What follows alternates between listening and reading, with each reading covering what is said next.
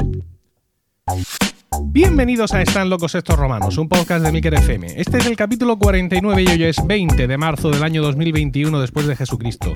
Toda la sociedad está alienada por la incultura, la chabacanería y la falta de sentido común. ¿Toda? ¡No! El selecto grupo de oyentes de este podcast forman una suerte de aldea gala que resiste todavía y siempre la estulticia de los invasores, conociendo con asombro y de pelo noticias y comportamientos ajenos que le hacen exclamar como aquellos irreductibles galos una frase llena de ironía y sentido común. Están locos estos romanos. Yo soy Emilcar y estoy acompañado por Diego Jaldón. Buenos días. Diego Jaldón tarda en días. Ahí está, lo ha conseguido. José Miguel Morales, buenos días. Buenos días, Emilcar. Y Paco Pérez Cartagena, buenos días. Muy buenos días a todos. ¿Cómo nos ha, cómo nos ha parado eh? la, la debacle emocional en la que estábamos sumidos por la, por la entrada? Os veo muy emocionados. Venga, eh, vamos a empezar, si os parece, eh, hablando de los comentarios que nos ha hecho la gente desde el último podcast y por primera vez, por primera, por primera vez en años en la historia de Están locos estos romanos, no voy a leer todo lo que nos han mandado. No, ¿por qué? Porque no hemos tenido ningún comentario en Apple Podcast, pero sí hemos tenido emails y, y muchos comentarios de gente muy en Podchaser, muy largos. Entonces, para no hacer esto demasiado largo, voy a leer un comentario de Marcus Licus en Podchaser sobre nuestro capítulo Capitalinos y un email de Alexis eh, también sobre el mismo capítulo y luego haré algún comentario rápido porque es que si no, no nos la pasamos con eso. Dice Marcus, que los dioses bendigan a los parroquianos de esta irreductible aldea. Me ha encantado este capítulo de la inteligencia artificial, que sí, que avanza muy rápido, que si esto, que si aquello, déjenla, déjenla correr en su aprendizaje. Morirá cuando tenga delante un buen plato de jamón. Pero jamón, jamón, de ese que se agarra la garganta cuando va cayendo hacia el estómago. O ante el guiño sonriente de una hermosa dama, suponiendo que sea un ente masculino, o viceversa. Ahí quiero yo ver a esos circuitos neuronales achicharrándose cual alma pecadora en las profundidades del inframundo. Saber y no probar. Terrible. La estafa arqueológica se sabía que no podía ser buena. De entrada, sin saber nada, por las personas que la tamaron ya se intuye que no podría llegar a buen puerto. Solo a una mente minúscula se le ocurre enriquecerse en este país con algo relacionado con la cultura. Ahí tiene razón. Así que imaginar y conformar y ejecutar un plan para estafar con lo que sea ni por asomo. Capitalinos, mucha tela que cortar. De, de todas formas, de todo tiene que haber la viña del Señor. En mi ciudad, Hispalis, ocurre algo parecido. Aquí conviven juntos, pero no tan revueltos como se desearía, desde ese convecino sencillo, alegre y de contagioso optimismo, hasta el señorito repeinado con cara de huele mierda. Cristo bendito. Que dicho sea de paso, no tiene nada que ver con los posibles de uno y otro. En fin, quedo como siempre a la espera de su siguiente capítulo escuchando O Jerusalén de Hildegard von Bingen, que sé que también es de su agrado. Suyo atentísimo, Marcus Licus desde Hispalis. Marcus nos escribe otro comentario, igualmente eh, con esta riquez- riqueza eh, de, de prosa, eh, sobre el podcast, pero insisto, es que no, no damos abasto, porque mm, ah, tengo aquí otro email de Alexis Bayone que sí quiero escribir. Dice: Hola romanos, eh, escribir no, leer. ¿Cómo están? Les escribo desde Mar de Plata, Argentina. Escucho su podcast y muchos de la red de Milcar cuando salgo a correr por las mañanas. Mar de Plata es una ciudad costera que junto a su compañía hacen una combinación casi perfecta. Me ha pasado que he largado una cargada, supongo que será. mm, eh, esto será palabrería runner, escuchando la explicación de Milka sobre el programa La Isla de las Tentaciones y el episodio sobre el muchacho que se compraba la bicicleta. Todos son muy elocuentes, y tienen un equilibrio justo para hacer que todo, que todo el episodio sea muy ameno y entretenido. Es la primera vez que escribo a un podcast para agradecer y animarlos a que sigan manteniendo el podcast. Muchas gracias, traté de ser lo más breve posible, cuídense. Y eh, también tenemos comentarios de gente de México en concreto y de, otros sitios, cada uno de- hablando de la gente de la capital, de su país y todo eso. Pero insisto, si nos ponemos aquí a los a los todos, se nos va a ir el, podcast. Reacciones, reacciones, queridos amigos, a, todo esto. ¿Tenéis algo que comentar? A ver, os recuerdo que estáis silenciados, eh, por si no, no tenéis nada que comentar, me miráis con cara de pez. No sé incluso si me escucháis, por ejemplo. Sí. Te escuchamos, te escuchamos bien, hemos escuchado tu- los comentarios y Estupendo. pues nada, qué, maravilla de oyentes tenemos, yo qué sé, muy agradecidos.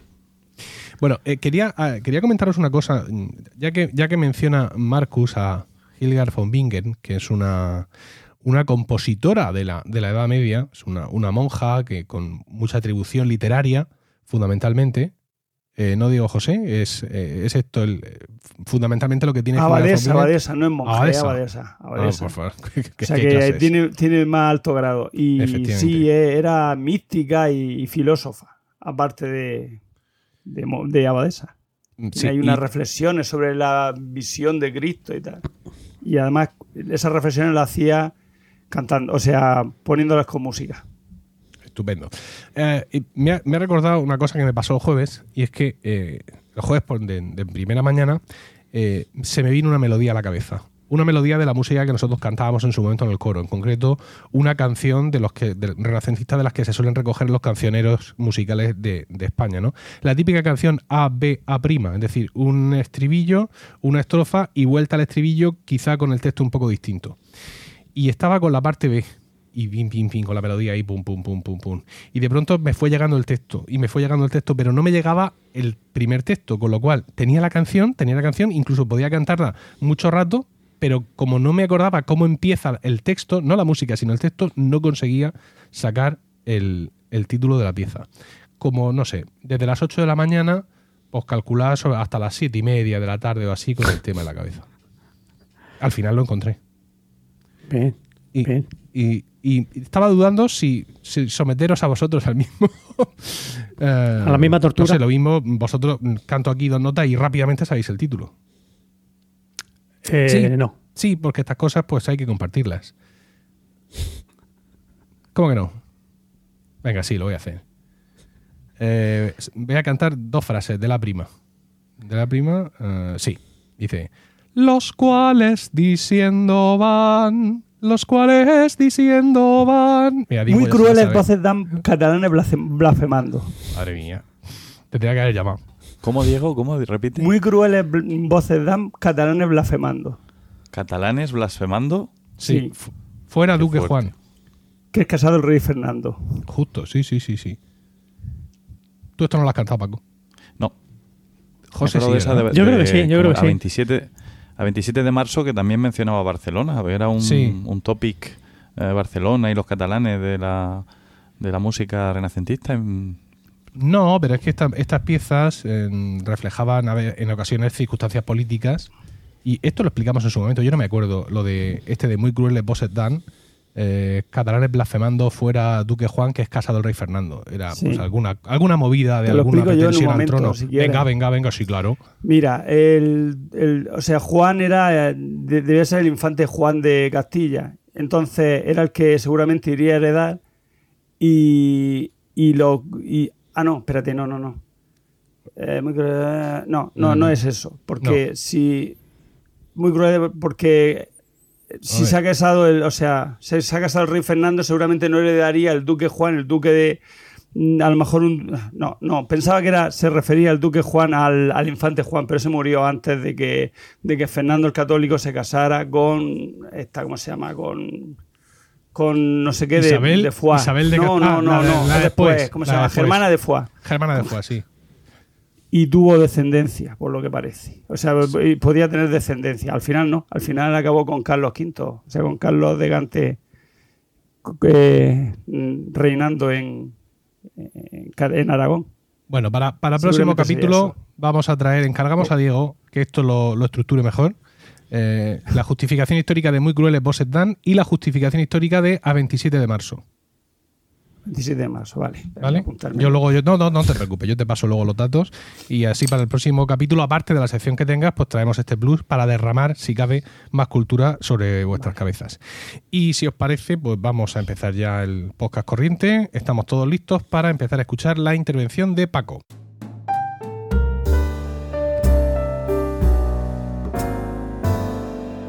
Y dinos, Paco, ¿de qué nos quieres hablar hoy? Pues Emilio, acostumbrado a tratar asuntos de la más rabiosa actualidad, ya lo sabéis, como la semana pasada, ¿no? Eh, cuando hablábamos de, la, de esta inteligencia artificial. Esta semana he decidido cambiar, el, cambiar de tercio. Me voy a adentrar en territorios del mito, la historia antigua, para tratar un tema que evidentemente pertenece al pasado, el transfugismo. Bueno, eh, ahora le dicen transfugismo, pero los antiguos lo llamaban traición. ¿vale? Diría que es un término menos políticamente correcto. Eh, voy a irme pues al, terreno entre... Voy a empezar por, por eh, época mitológica, ¿no? Por la guerra de Troya y luego avanzaré un poquito en la historia de Grecia para hablar de estos que en la antigüedad eran considerados traidores. En realidad, pues las historias que voy a contar tienen que ver más con el con el eh, con la guerra y con el pasarse de un bando a otro que con los partidos políticos propiamente dichos, que entonces mm, no existían como los concebimos hoy en día, ni, había una disciplina que es la que ahora mm, puede dar lugar al transfugismo. Eh, y empezamos por la guerra de Troya. Eh, bueno, pues en la guerra de Troya todo el mundo sabe más o menos cómo, cómo terminó la guerra de Troya, ¿no? Todo el mundo ha oído hablar del caballo de Troya. Y, y bueno, todo el mundo sabe que entró el caballo con los soldados dentro y que al abrirse, al hacerse de noche y ante la, la relajación de los troyanos, pues los griegos bajaron del caballo, abrieron las puertas de la ciudad por dentro y permitieron que entrara el ejército, el, el resto del ejército griego que estaba escondido.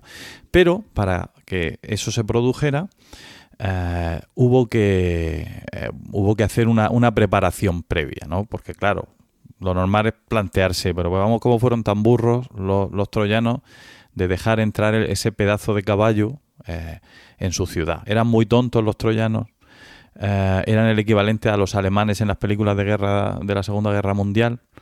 Eh, bueno, pues se lo tuvieron que montar bien los, los griegos. Lo que hicieron fue lo siguiente. Dejaron el caballo con los soldados dentro en las puertas de la ciudad con una inscripción, el caballo llevaba una inscripción que decía eh, regalo ofrenda a la diosa Palas, a la diosa Atenea.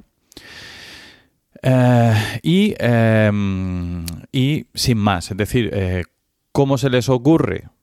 Porque esa es la cuestión, ¿cómo les ocurre a los troyanos ver el caballo allí y decir, venga, pues yo qué sé, lo podrían haber quemado como ofrenda a la diosa, a la propia diosa Atenea, o lo podrían Palas- haber dejado allí como recuerdo de la guerra, Sí. dime, dime. Palas Atenea era la patrona de Troya, por ejemplo. Palas Atenea era. ah, Palas. Atenea te- tenía algo, tenía algo con, con Troya, porque allí se guardaba el Palladium, que era un símbolo de la diosa Atenea. Sin embargo, la propia diosa Atenea mm, no tenía mucho cariño a los troyanos. Entonces era No. un, un símbolo ambiguo. Era un símbolo ambiguo. Eh, no tenía mucho cariño a los troyanos por todo aquello del juicio de París, que sabéis que una de las, de las perjudicadas por el juicio fue la diosa Atenea, o Minerva. Bien, pues vale, pues cuando salen allí los troyanos y ven que se han ido los griegos, han desmontado el campamento, se encuentran el caballo, pero junto al caballo se encuentran también a un hombre, a un, a un griego, que, que se había quedado allí como abandonado, que estaba medio escondido y que al verlos salir, pues sale a su encuentro. ¿no? Claro, la primera reacción de los troyanos es un griego, el, el último griego que queda, vamos a matarlo, ¿no? Pero ah, él pide que le escuchen primero, que le dejen hablar, ¿no? Y entonces, pues eh, allí se, plantan, llaman al rey Príamo, se plantan ante él todos los nobles troyanos a, escuchar lo que tiene que contar. Este, este joven se llama Sinón y dice, eh, bueno, lo que voy a leer es una traducción de sacada del fragmento del libro segundo de la Eneida, donde se cuenta, donde son, son las palabras que dice Sinón mm, en la mano de Virgilio, que es el poeta. Dice, suceda lo que suceda, voy a confesarte, oh rey, toda la verdad. No negaré que pertenezco al linaje argólico, pues no porque la fortuna me haya hecho desgraciado, ha de hacerme también vano y falaz. Dice, ¿acaso habrá llegado a tus oídos el nombre de Palamedes, del linaje de Velo y su ínclita fama? Dice, a su lado, eh, mi padre, que era pobre, me envió aquí desde mis primeros años a ejercitarme en el oficio de las armas y en los consejos de los reyes. Eh, más luego, por la envidia del pérfido Ulises, y esto que os digo es harto conocido, desapareció de la mansión de los vivos. Empecé a arrastrar una miserable existencia en la oscuridad y el llanto, devorando la indignación que me causaba el desastre de mi inocente amigo. Es decir, percibimos cierto resquemor, ciertas rencillas eh, entre los griegos, ¿no? Hay ahí como un enfrentamiento entre, entre personajes importantes. Dice, insensato, no acerté a callar. Hice propósito de vengarles y me ayudaba la fortuna. Si algún día tornaba vencedor al patrio suelo de Argos y con mis palabras suscité contra mí violentos odios. Bueno, lo he leído regular, pero yo creo que se entiende. Dice, ese fue el origen de mis desgracias.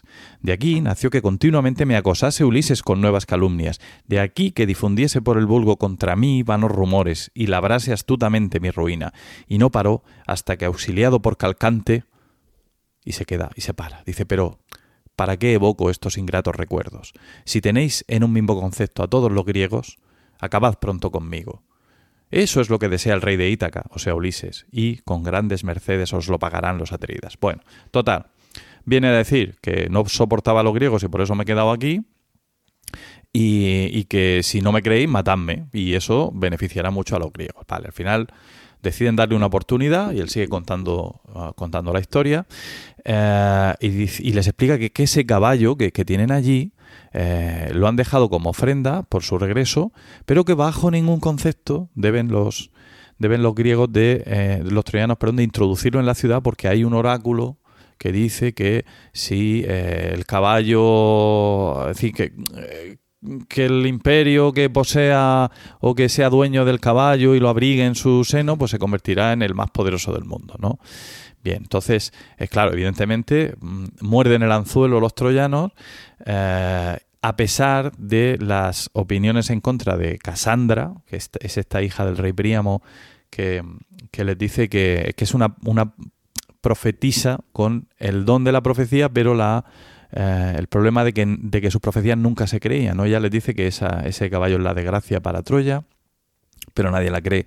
Laoconte, el sacerdote, eh, sale y lanza, arroja una lanza porque tampoco se cree lo del caballo, arroja una lanza contra el caballo y salen dos serpientes del, del mar, ¿no? esa imagen que todos conocemos, que lo ahogan a él y a sus hijos. Bien, total, que todas las señales, esta del, se toma esta de las serpientes también como una señal a, favor de que, se, de que se introduzca el caballo en la ciudad.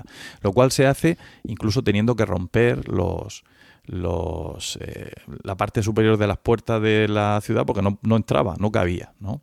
Bien, o sea que contra, toda, contra todo consejo y toda sensatez, eh, los, los troyanos se tragan el engaño y lo introducen allí. Bien, entonces claramente, ¿no? bueno, así no lo pasan a la ciudad y luego de Sinón ya no sabemos nada más, pero es de suponer que se escapa con los griegos, además, eh, hecho un, héroe de la guerra.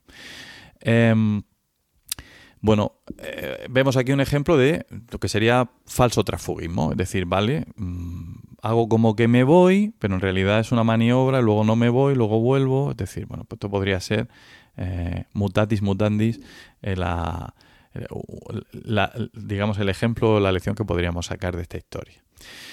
Eh, que se puede extrapolar, evidentemente, a, otras cosas que han pasado más, más cercanas a nuestros días. Eh, luego, otro ejemplo, también claro, eh, y este sí mucho más crudo y con consecuencias mucho más trágicas, es el de Efialtes. ¿no? Efialtes, sabéis, o quizá os suene, es el, el personaje que facilitó la ah, victoria persa en la batalla de las Termópilas.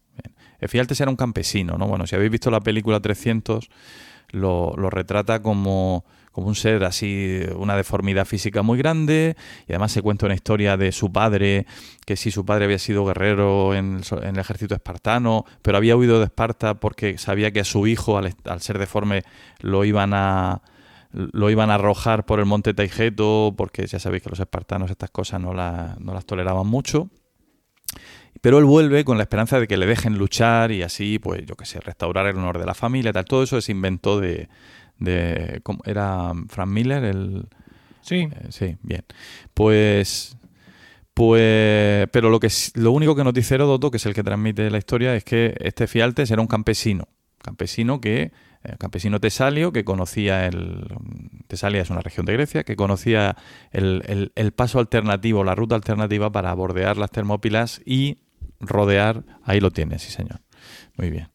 Eh, rodear al ejército griego. Es grimido el cómic en pantalla. Para, aquellos que no estáis viendo el vídeo, es decir, ninguno de vosotros, eh, esto es lo que, lo que ha ocurrido pues eso, hacer un, movimiento de pinza y ya con lo cual los griegos no tendrían ninguna opción. ¿no? Mientras eso no sucedió, los griegos resistieron como, como valientes porque estaban en un lugar en el que un pequeño contingente, por ser un paso muy estrecho, podía bloquear el paso a un ejército grande. Ahí el, número, la superioridad numérica no era, no era decisiva o no era tan decisiva y así resistieron varios días. Hasta que al final este Efialtes eh, pues les facilitó la ruta entre las montañas y sabiéndose rodeados, los espartanos despidieron al resto de griegos que combatían con ellos y se quedaron allí a, digamos, a, a garantizar la huida del resto y a facilitar la, eh, que, el resto de griegos recuperara posiciones. O sea, fue un sacrificio eh, pues por la, por la causa común helénica, ¿no? Eh, sabemos que después de esto pues, vinieron otras batallas y que al final la victoria ah, fue, fue de los griegos, pero para eso tuvieron todavía que pasar unas cuantas cosas. Y, a- y- y sobre este episodio, leer un poema de Constantinos Cavafis, que se llama así, Termópilas, em, que es una especie de epitafio escrito pues 25 siglos después. Eh, y, que, y que dice así, dice honor a aquellos que en sus vidas se dieron por tarea el defender unas termópilas, que del deber nunca se apartan, justos y rectos en todas sus acciones, pero también con piedad y clemencia, generosos cuando son ricos, y cuando son pobres, también en lo pequeño generosos, que ayudan igualmente en lo que pueden, que siempre dicen la verdad, aunque sin odio para los que mienten. Y mayor honor les corresponde cuando prevén, y muchos lo prevén, que Fialtes ha de aparecer al fin y que finalmente los medos pasarán. O sea que aquí tenemos otro ejemplo, ¿no? El, el transfugismo, la traición, en este caso, eh, bueno, pues es un acto que eh, deja huella de un modo u otro, pero eh, digamos que en- en- está en el lado en el lado normalmente erróneo de la historia. Eh, mi tercera historia tiene que ver con Alcibíades. Voy a preguntaros, ¿sabéis quién fue Alcibíades? No. No. Ya voy a poner el sonido. ¡No! Diego, A mí me suena, pero tendría que estar pensando un poco. Espérate, espérate. ¿te quiere sonar? Sí. ¿Me quieres? Sí, me su- Mm, Cuéntamelo. No, te- ¿quiere- ¿quieres un par de minutos? ¿Quieres un par de minutos, Diego, para pensártelo? Dame una pista. No, no, no. dejamos porque que te- entonces buscaría internet. y No, Mete no- publicidad, no Emilio, mete publicidad, aprovecha. No, no, dejamos a Diego que que, se cueza un poco en su jugo y hablamos qué le ha pasado a la botella de agua de José Miguel. Es que José Miguel está, levant- estaba bebiendo agua en su casa, ¿vale? Y entonces levanta la botella y parece que el, el culo de la botella, ¿qué ha pasado ahí, José Miguel? Pero si eso, es- eso es de metal muy duro, ¿qué ha ocurrido? En absoluto. No es de metal muy duro, es prácticamente papel albal, por lo que, Vale. por lo que se puede comprobar. Sí, Pero sí, bueno, sí. es que la, la botella la llevaban mis hijos y. ah, no, ya en está, fin. ya está. No Los hace hijos. falta más. Ríete tú de, la- de las termópilas. Sí, el sí, paso de las no, no hace termópilas. falta más explicaciones realmente. Bueno, volvemos a Diego. Diego, ¿te ha venido a la cabeza? Eh, Me quiere venir. Ah, Ah, si no tiene ni puta idea, ah, está haciéndose un- así sí, sí, aquí sí, es lo fue interesante. un- sí, fue un Ah, claro. Ay, un ya, ya lo busca en Fue un Google. ateniense. Vale. mira. Ya lo busca Sí, en fue un Google. ateniense que era orador y, de estre- y- Ah, hombre. sí. Ah, no. Claro. Ese no, ese no fue el de la Navasi. No, se Pero Jenofonte. escucha, pero Ah, disimula que te, que estamos verdad, viendo leer en la pantalla. Que tenemos el reflejo en las gafas de José. Ya, pero no es que estoy viendo aquí Alcibiades, pero estoy viendo para ver si me da alguna pista. Bueno, no me lo habéis dado vosotros. Pero Ah, no claro. Es que yo no sé quién es. Alcibiades. ¿Qué pista te voy a dar yo? Venga, a ver, mal, Paco. Bueno, Paco, mal Paco, venga. Bueno, Cuéntanoslo. ¿Quién es Alcibiades? A ver, Alcibiades era un, era, eh, un personaje eh, en, en la Atenas del, del siglo V, que es el siglo de oro de Atenas. eh, cuando ya Pericles no estaba, se produce, bueno, la guerra del Peloponeso empieza con Pericles, pero Pericles muere enseguida en la famosa peste de Atenas. Y, y luego hay una época en la que, bueno, Atenas está un poco huérfana de grandes gobernantes, ¿no? Y, y hay subvaivenes en la guerra contra Esparta y de repente surge de entre la nobleza, surge un joven que lo tiene todo. O sea, es, es un, tipo con un carisma, con unas cualidades como, como orador, como líder extraordinarias, ¿no? Y además... Rivera. Y además eh, se, se introduce en, en los círculos de las élites intelectuales eh, y hasta el punto de que es uno de los personajes del banquete de Platón. Eh, el banquete de Platón comparte mesa y banquete con Sócrates, eh, compa- también con, con el eh, cómico Aristófanes, ¿no? entre otros. Es decir, que ahí está lo más, la creen de la creen de la, de la intelectualidad. de A eso sí los conozco. A eso sí te suenan, ¿no? Bravo, Vale. bravo. Muy bien, muy bien. Eh, y además eh, el banquete de Platón, que es una obra que, que si no habéis leído todavía ya estáis tardando, ya estáis tardando, es como sabéis es un diálogo que trata sobre el amor, ¿no? Y en él pues cada uno de los personajes se juntan una noche de farra, están allí cinco o seis y cuando están empezando a hablar de sus cosas de, sobre el amor y tal, aparece Alcibiades que viene borracho con un grupo, viene de fiesta, claro, él es joven, eh, los demás tienen 50, 60 y él tiene 20, 25 años, ¿no? Es un joven eh, que está en edad de divertirse. Bueno, y aparece con unas prostitutas y, y tal. Joder. Que esto eran los banquetes, era lo que... Pero con un volquete. Un volquete, sí, volquete. El, el volquete era el nombre auténtico del, ba- del diálogo, pero lo que pasa es que todo lo cambiaron. bueno, pues... Pues como, nada, decía, que es- tú- como decía Diego, ¿te acuerdas cuando no, no sé quién en, en- en Argentina perdió un partido y, y se oían, en- ve- veíamos en Twitter auténticas disparates de los argentinos enfadadísimos? Ah, sí, sí. Y, hijo de contra remil, Sí, no sé cuánto, y decía, hijo de, de una furgoneta Ibeco lleno de putas. Uno de los insultos. Aquellos grandiosos. Ay. Bueno, venga, que llega este hombre acompañado. Llega y allí y entonces completamente ebrio y, y- y empieza pues eso a abrazarse con todo el mundo, a, a repartir besos eh, y que si lo dejan quedarse un rato, ¿no? Y, y lo dejan, pero un poco incómodo porque claro, el hombre está en un plan que, que les va a estropear su, su charla súper Lo dejan, pero por las putas, súper- ¿no? súper erudita, sus bailarinas. Entonces la llamaban bailarinas. Eh, mira, la flautista, he traído unas flautistas, ¿no? Bueno, pues, eh, bueno, pues, cada uno expone su, expone su opinión, su visión sobre el amor, y cuando es el turno de Alcibiades, él lo que hace es eh, contar su experiencia amorosa con Sócrates, ¿no? Y la experiencia con, amorosa con Sócrates es que Alcibiades, como hombre eh, de, mucho, de muchas facetas, pues estaba enamorado de Sócrates, sobre todo por su enamorado intelectualmente de Sócrates, pero eso también le llevó a un cierto amor físico y en el sentido de que él consideraba que un hombre tan extraordinario eh, lo mejor que podía hacer era tener una relación con él, porque esto sabéis que también era parte de, de, digamos, de la educación alternativa en Grecia, la educación de las élites, ¿no? Se juntaba un joven con talento con un adulto ya muy formado, tenía una relación homoerótica de la que ambos sacaban eh, cosas valiosas, experiencias eh, in- interesantes.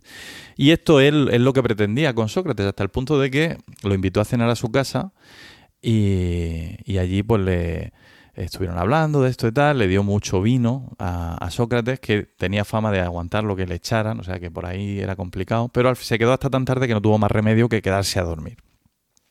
Y ya en la noche, pues eh, típico que no me duermo, no me duermo, entonces eh, Alcibíades eh, dice Sócrates está durmiendo y dice él en absoluto.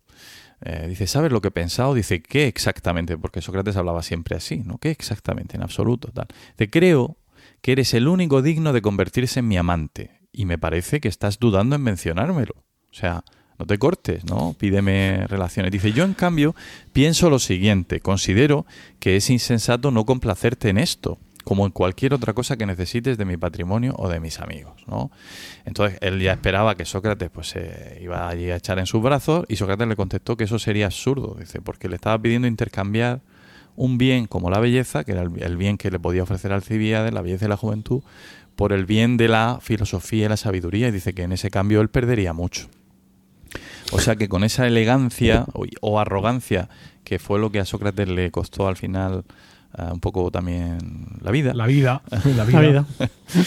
pues, pues se, se quitó de encima a este Alcibiades que quedó humilladísimo, pero todavía más enamorado de Sócrates. Bien, Eso te iba a decir que, que Sócrates aguantaba lo que le echaban, excepto la cicuta. No, sí, la- eh, ya. no, la, la cicuta ya, Hacía malas digestiones. que Sí, efectivamente, la cicuta es que si no estás hecho, bueno. Eh, bueno, ¿y por qué he contado esto? Pues simplemente por hacer una anécdota muy bonita, pero no tiene nada que ver con, con lo que quería contar después. ¿no? Bueno, pues este Alcibiades, vamos a decir que ante el rechazo de Sócrates, ¿no? decidió dedicarse a la política y consiguió embarcar a, a la ciudad de Atenas, dentro todavía de la guerra del Peloponeso, en una expedición que tenía muy buena pinta, una expedición a Sicilia. ¿Por qué a Sicilia? Porque Sicilia era como sabéis, colonia ah, griega, o sea, estaba colonizada por los griegos, era una zona muy rica y eh, pensaban que si que iban a tener facilidades para conquistarla como antiguos eh, colonos y que por otro lado, al conseguirlo, pues iban a ganar una ventaja en la guerra decisiva. Allá que se lanzaron los atenienses, capitaneados por Alcibíades, eh, a, a luchar contra los, eh, contra los sicilianos, pero fueron derrotados. ¿Vale? Eh, Alcibíades se escapó de allí cuando vio que la cosa no iba como tenía que ir, huyó y se, eh, se refugió eh, entre, los, entre los persas, ¿no? o sea, allí a lo, al, en uno de los sátrapas, ¿no? Tisafernes, ¿vale? Y allí se quedó, ¿no? Pero, y entonces, claro, se convirtió en un apestado, los había dejado tirar, imaginaros, ¿no? O sea, dejo, dejo a los míos en, en- en una, en medio de un desastre que yo he originado, ¿vale? Y, y encima me voy con el enemigo de toda la vida allí a, a asesorarle, de asesor, ¿no? Las puertas giratorias, que decimos. Total, que. Total, que. Pues si sería el carisma del hombre y si sería también la situación desesperada a la que llegaron los atenienses en la guerra, es decir, que la cosa fue de mal en peor a partir de la expedición a Sicilia, que éste eh, consiguió traicionar de nuevo a los persas, ¿vale? Y volver otra vez con los atenienses y no solo eso, sino ser recibido eh, en, eh, en loor de multitudes y nombrado de nuevo estrategos, ¿no? Eh, pero bueno, eh, tuvo ahí unos inicios buenos, algunas batallas ganadas, pero al final terminaron eh, de nuevo exiliándolo, ¿no? Así que, bueno, pues antes de su última acción, antes de ser asesinado en Frigia, fue avisar a Atenas de que su flota estaba mal alineada en una batalla naval contra Esparta, en, la decisiva batalla de Egospótamos. Eh, nadie le hizo caso, evidentemente ya se habían cansado de confiar en él y esa batalla, eh, si le hubieran hecho caso, Atenas habría tenido posibilidades de ganarla y de revertir el, signo de la guerra, pero no fue así. Es decir, que bueno, pues ahí terminó la hegemonía de Atenas, el siglo de oro ateniense y demás, con este personaje eh, tan, tan eh, digamos, tan propenso a la movilidad geográfica. Y mi última historia tiene que ver con Temístocles. Este es quizá más conocido, tal vez. No. ¡No! Vale. Pues Temístocles, Temístocles eh, fue el general griego que eh, guió a los atenienses, bueno, a los griegos, a la, a la flota griega, a la escuadra griega en general, en la batalla de Salamina. ¿no? En la batalla de Salamina fue la batalla quizás más decisiva que hubo entre griegos y, y persas, en la que la inferioridad de los griegos eh, fue una batalla naval en la que la inferioridad de los griegos eh, pues fue contrarrestada por la inteligencia de Temístocles y por su capacidad estratégica. Como eran inferiores, la, flota era mucho menor, decidió combatir en una zona en una zona estrecha, en el estrecho que hay entre Salamina y, y el Ática. Eh, y además necesitó nuevamente de, una, de un falso traidor, recurrió a un tal ah, Siquino o Sicino, que fue, eh, que fue supuestamente como desertor ante los eh, persas a explicarles que cuál era el plan, que no era el real plan real, pero les hizo creer que planeaban huir, ¿no? Y que, eh, que lo ideal era que eh, Jerjes, que era Jerjes, o era, sí, Jerjes, dividiera su flota y por un lado intentara bordear la isla y por otro los atacara por el estrecho. Con lo cual, ya de entrada dividía la flota de Jerjes en dos. Los que atacaron por el estrecho no llegaban a tiempo y los que entraban por, o sea, los que atacaban por la retaguardia no llegaban a tiempo y los que entraban por el estrecho la eran menos y además en unas condiciones desfavorables. Entonces, en ese estrecho eh, consiguió consiguió consiguieron reducir a los persas y, y derrotarlos y destruir su flota completamente. Hubo una batalla más, pero ahí ya la inercia era perdedora, la batalla de Platea. Así que, bueno, este personaje que debería haber sido eh, dictador eh, perpetuo o algo así, ¿no? Porque se ganó el aprecio no solo de los atenienses, sino de todos los griegos. Pues el hombre pues, fue ganando poder. Y ya sabéis lo que pasaba en Grecia cuando ganaban mucho poder, ¿no? Pues lo mismo que aquí, ¿no? O sea, cuando ganaban mucho poder en Grecia, mm, se te hacía una votación y decidían si te mandaban al ostracismo, ¿vale? El ostracismo. O sea, el ostracismo era que si había más de 5.000 o 6.000 ciudadanos que votaban en contra de ti, te echaban 10 años de la ciudad. O sea, de- te exiliaban 10 años, ¿vale? Entonces, esto el propio Temístocles lo había usado no mucho antes con su gran rival político, que era Arístides, ¿no? Eh, Arístides al que llamaban el justo, ¿vale? Y, eh, y, parece ser que lo era en realidad y que era un hombre, aunque aristócrata, de, de talante muy, muy justo y muy, hasta tal punto de que eh, se encontró a Aristides, ahora hablo un momento de Aristides, se encontró a un campesino ateniense que estaba, que, que, le pidió, sin saber quién era él, le pidió que le ayudara a escribir en el ostracón, en la concha del ostracismo, el, su nombre. Dice, quiero escribir aquí el nombre de Aristides para que lo echen de la ciudad. Y Aristides le preguntó, ¿por qué quieres hacer eso? ¿Qué te ha hecho a ti Aristides? Dice, dice, no me ha hecho nada, dice, pero me molesta que hablen tanto de él. Y entonces Aristides, que era muy justo y podía haber escrito el nombre de fulanito de tal, escribió su propio nombre, eh, en un ejemplo de eh, respeto a los valores de la ley. Bueno, y salió exiliado. Pues luego esto mismo le pasó al pobre Temístocles. ¿Y, mm, ¿y qué hizo Temístocles? Vale, pues me voy, me voy, uh, pero me voy a ir con los eh, persas, ¿no? con los grandes rivales. Y allí entró al servicio del gran rey persa eh, Artajerjes. ¿vale? Eh, incluso le, le, dieron un puesto, le nombraron gobernador de Magnesia y allí murió. Él no, él no regresó nunca a su, a su patria. Bueno, y quedó ya como ejemplo de, bueno, pues de, la, de, de otra manera, de otro, otra versión ¿no? del, del traidor. Bueno, pues estas reflexiones, ¿no? A mí, mm, comparando la comparación, o digamos que fácil y es evidente con cosas que han pasado últimamente, a mí me recuerda, o conoceréis seguramente que hay un autor griego antiguo que se llama Plutarco, que escribió unas vidas paralelas. Las vidas paralelas de Plutarco lo que hacían era comparar personajes, vidas de personajes de la antigua Grecia con vidas de personajes de la antigua Roma, ¿no? Explicando las similitudes entre, entre ellos. Una obra eh, inmensa y una fuente estupenda de datos de todo tipo. Eh, hace no tanto, bueno, hace mucho menos, un periodista español que se llama Pedro García Cuartango tenía en el mundo una, una sección de opinión que se llamaba así Vidas Paralelas en la que comparaba personajes ilustres de la antigüedad más lejana o más cercana eh, con actuales personajes de la política y de la vida pública, ¿no? Y, eh, y es, que, es que es algo que, que resulta, en fin, estimulante e interesante, ¿no? Ver cómo la historia, pues, eh, se repiten, se repiten muchos sentidos. Y ya, pues para terminar, eh, plantear una pregunta, por, por, hablar un poco así, a ver qué pensáis vosotros. Eh, ¿Es el transfugismo necesariamente malo? ¿Cómo lo veis? Hombre, mmm, parece que sin duda, pese a lo que podamos ver, pese a los ejemplos, digamos, reales, eh, el mundo de la política así lo, así lo entiende, porque existe en España el conocido como el pacto antitransfugismo, que en el cual pues, los partidos políticos se comprometen a no crear nuevas mayorías en los parlamentos, tanto nacional como regional, usando a eh, transfugas, gente que ha abandonado su partido, pero que ha retenido para sí el, el escaño.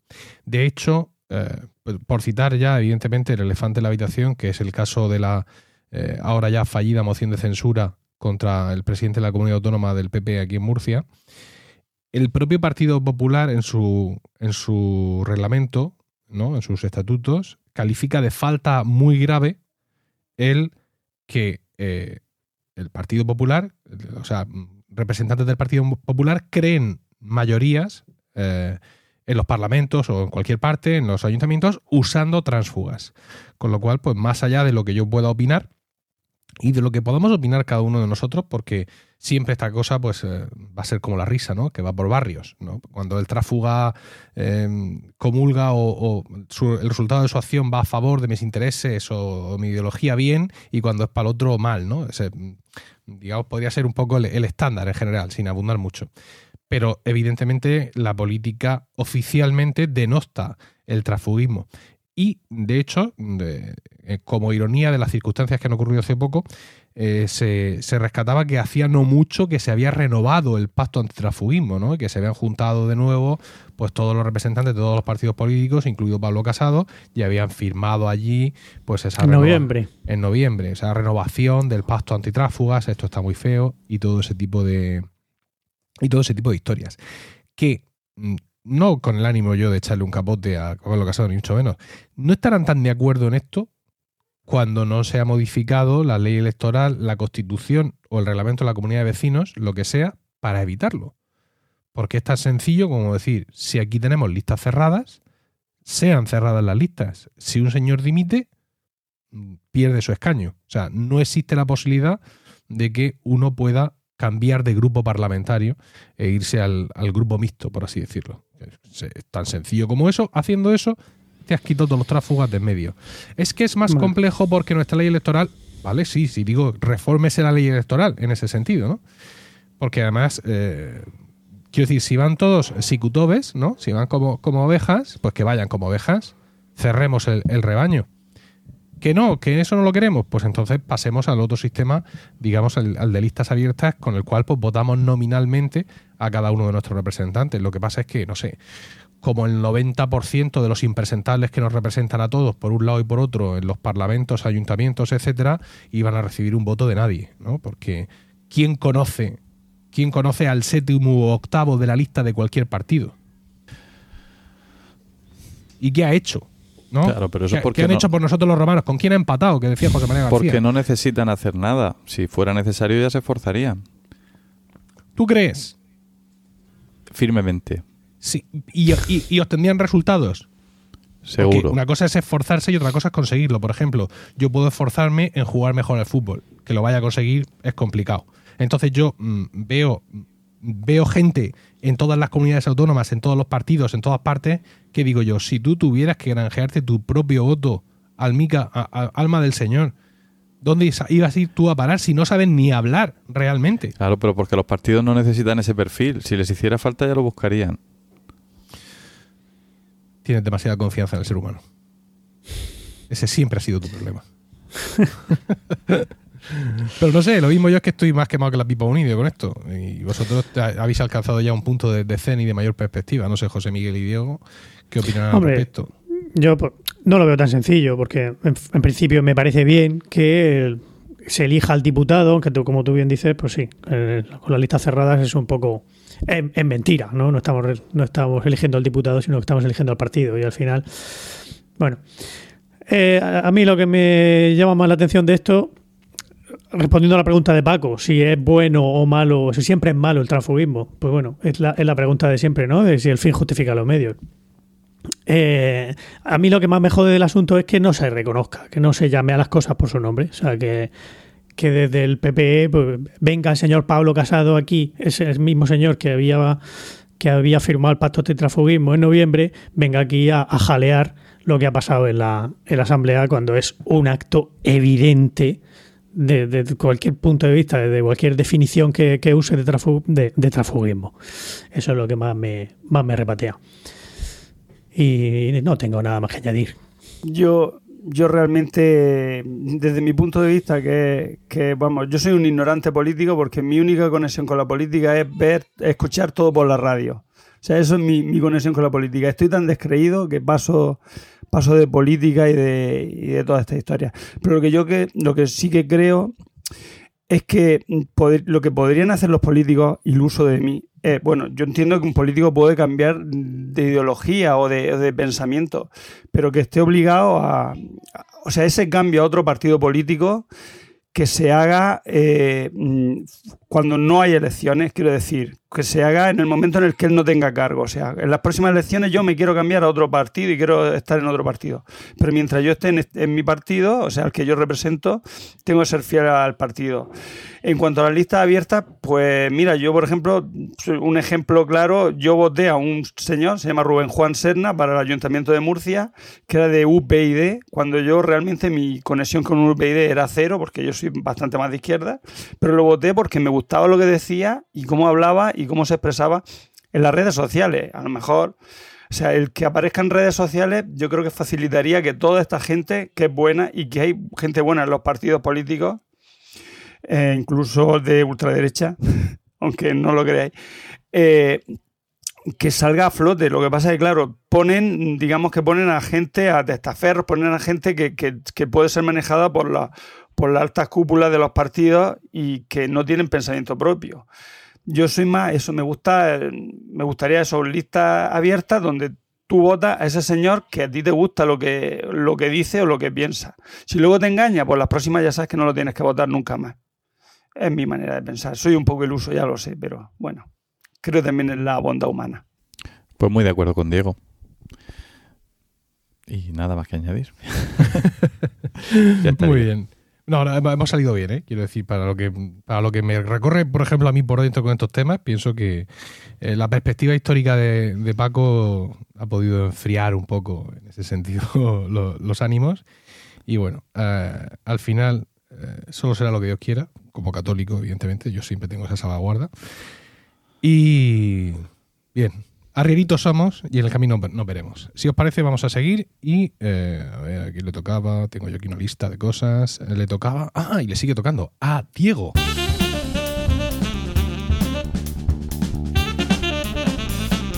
Diego, Diego, amigo Diego, dinos.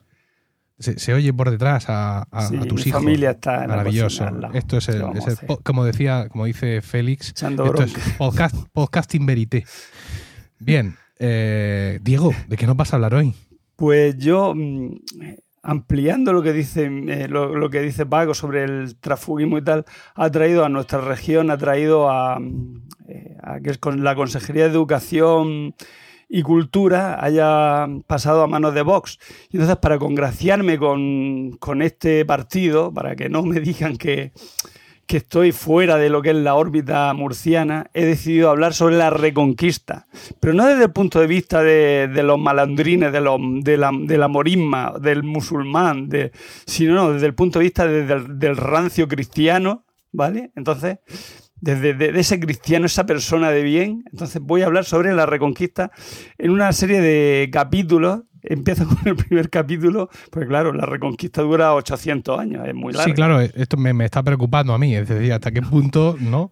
no, yo, eh, de hecho, si cuando queréis decir, oye, para que, ya, hasta aquí, que, hasta aquí. Es que Paco ha ido ya a comprar esta mañana, pero habemos algunos que todavía no hemos, no, hemos ido a rendir pleitesía al Mercadona y otros establecimientos, entonces eh, por saber eh, ¿cuál, es, cuál, es, tu planteamiento inicial, eh, no, Voy a llegar solo hasta la formación de los reinos, de los tres reinos cristianos que más relevancia van a tener en la Reconquista, que son Castilla y León, Aragón y Navarra, aunque tiene menos relevancia, pero tuvo en, su, en la primera época sí tuvo, fue importante, ¿vale? Venga, pues tírale, vamos con ello. Empiezo. Bueno, mm, la reconquista, obviamente, para reconquistar primero tienen que ser conquistadas, ¿no? La península ibérica. Eh, entonces, voy a explicar por qué, o sea, cómo entra mm, Tarik y el Moro Muza, que es como le llamaba en la.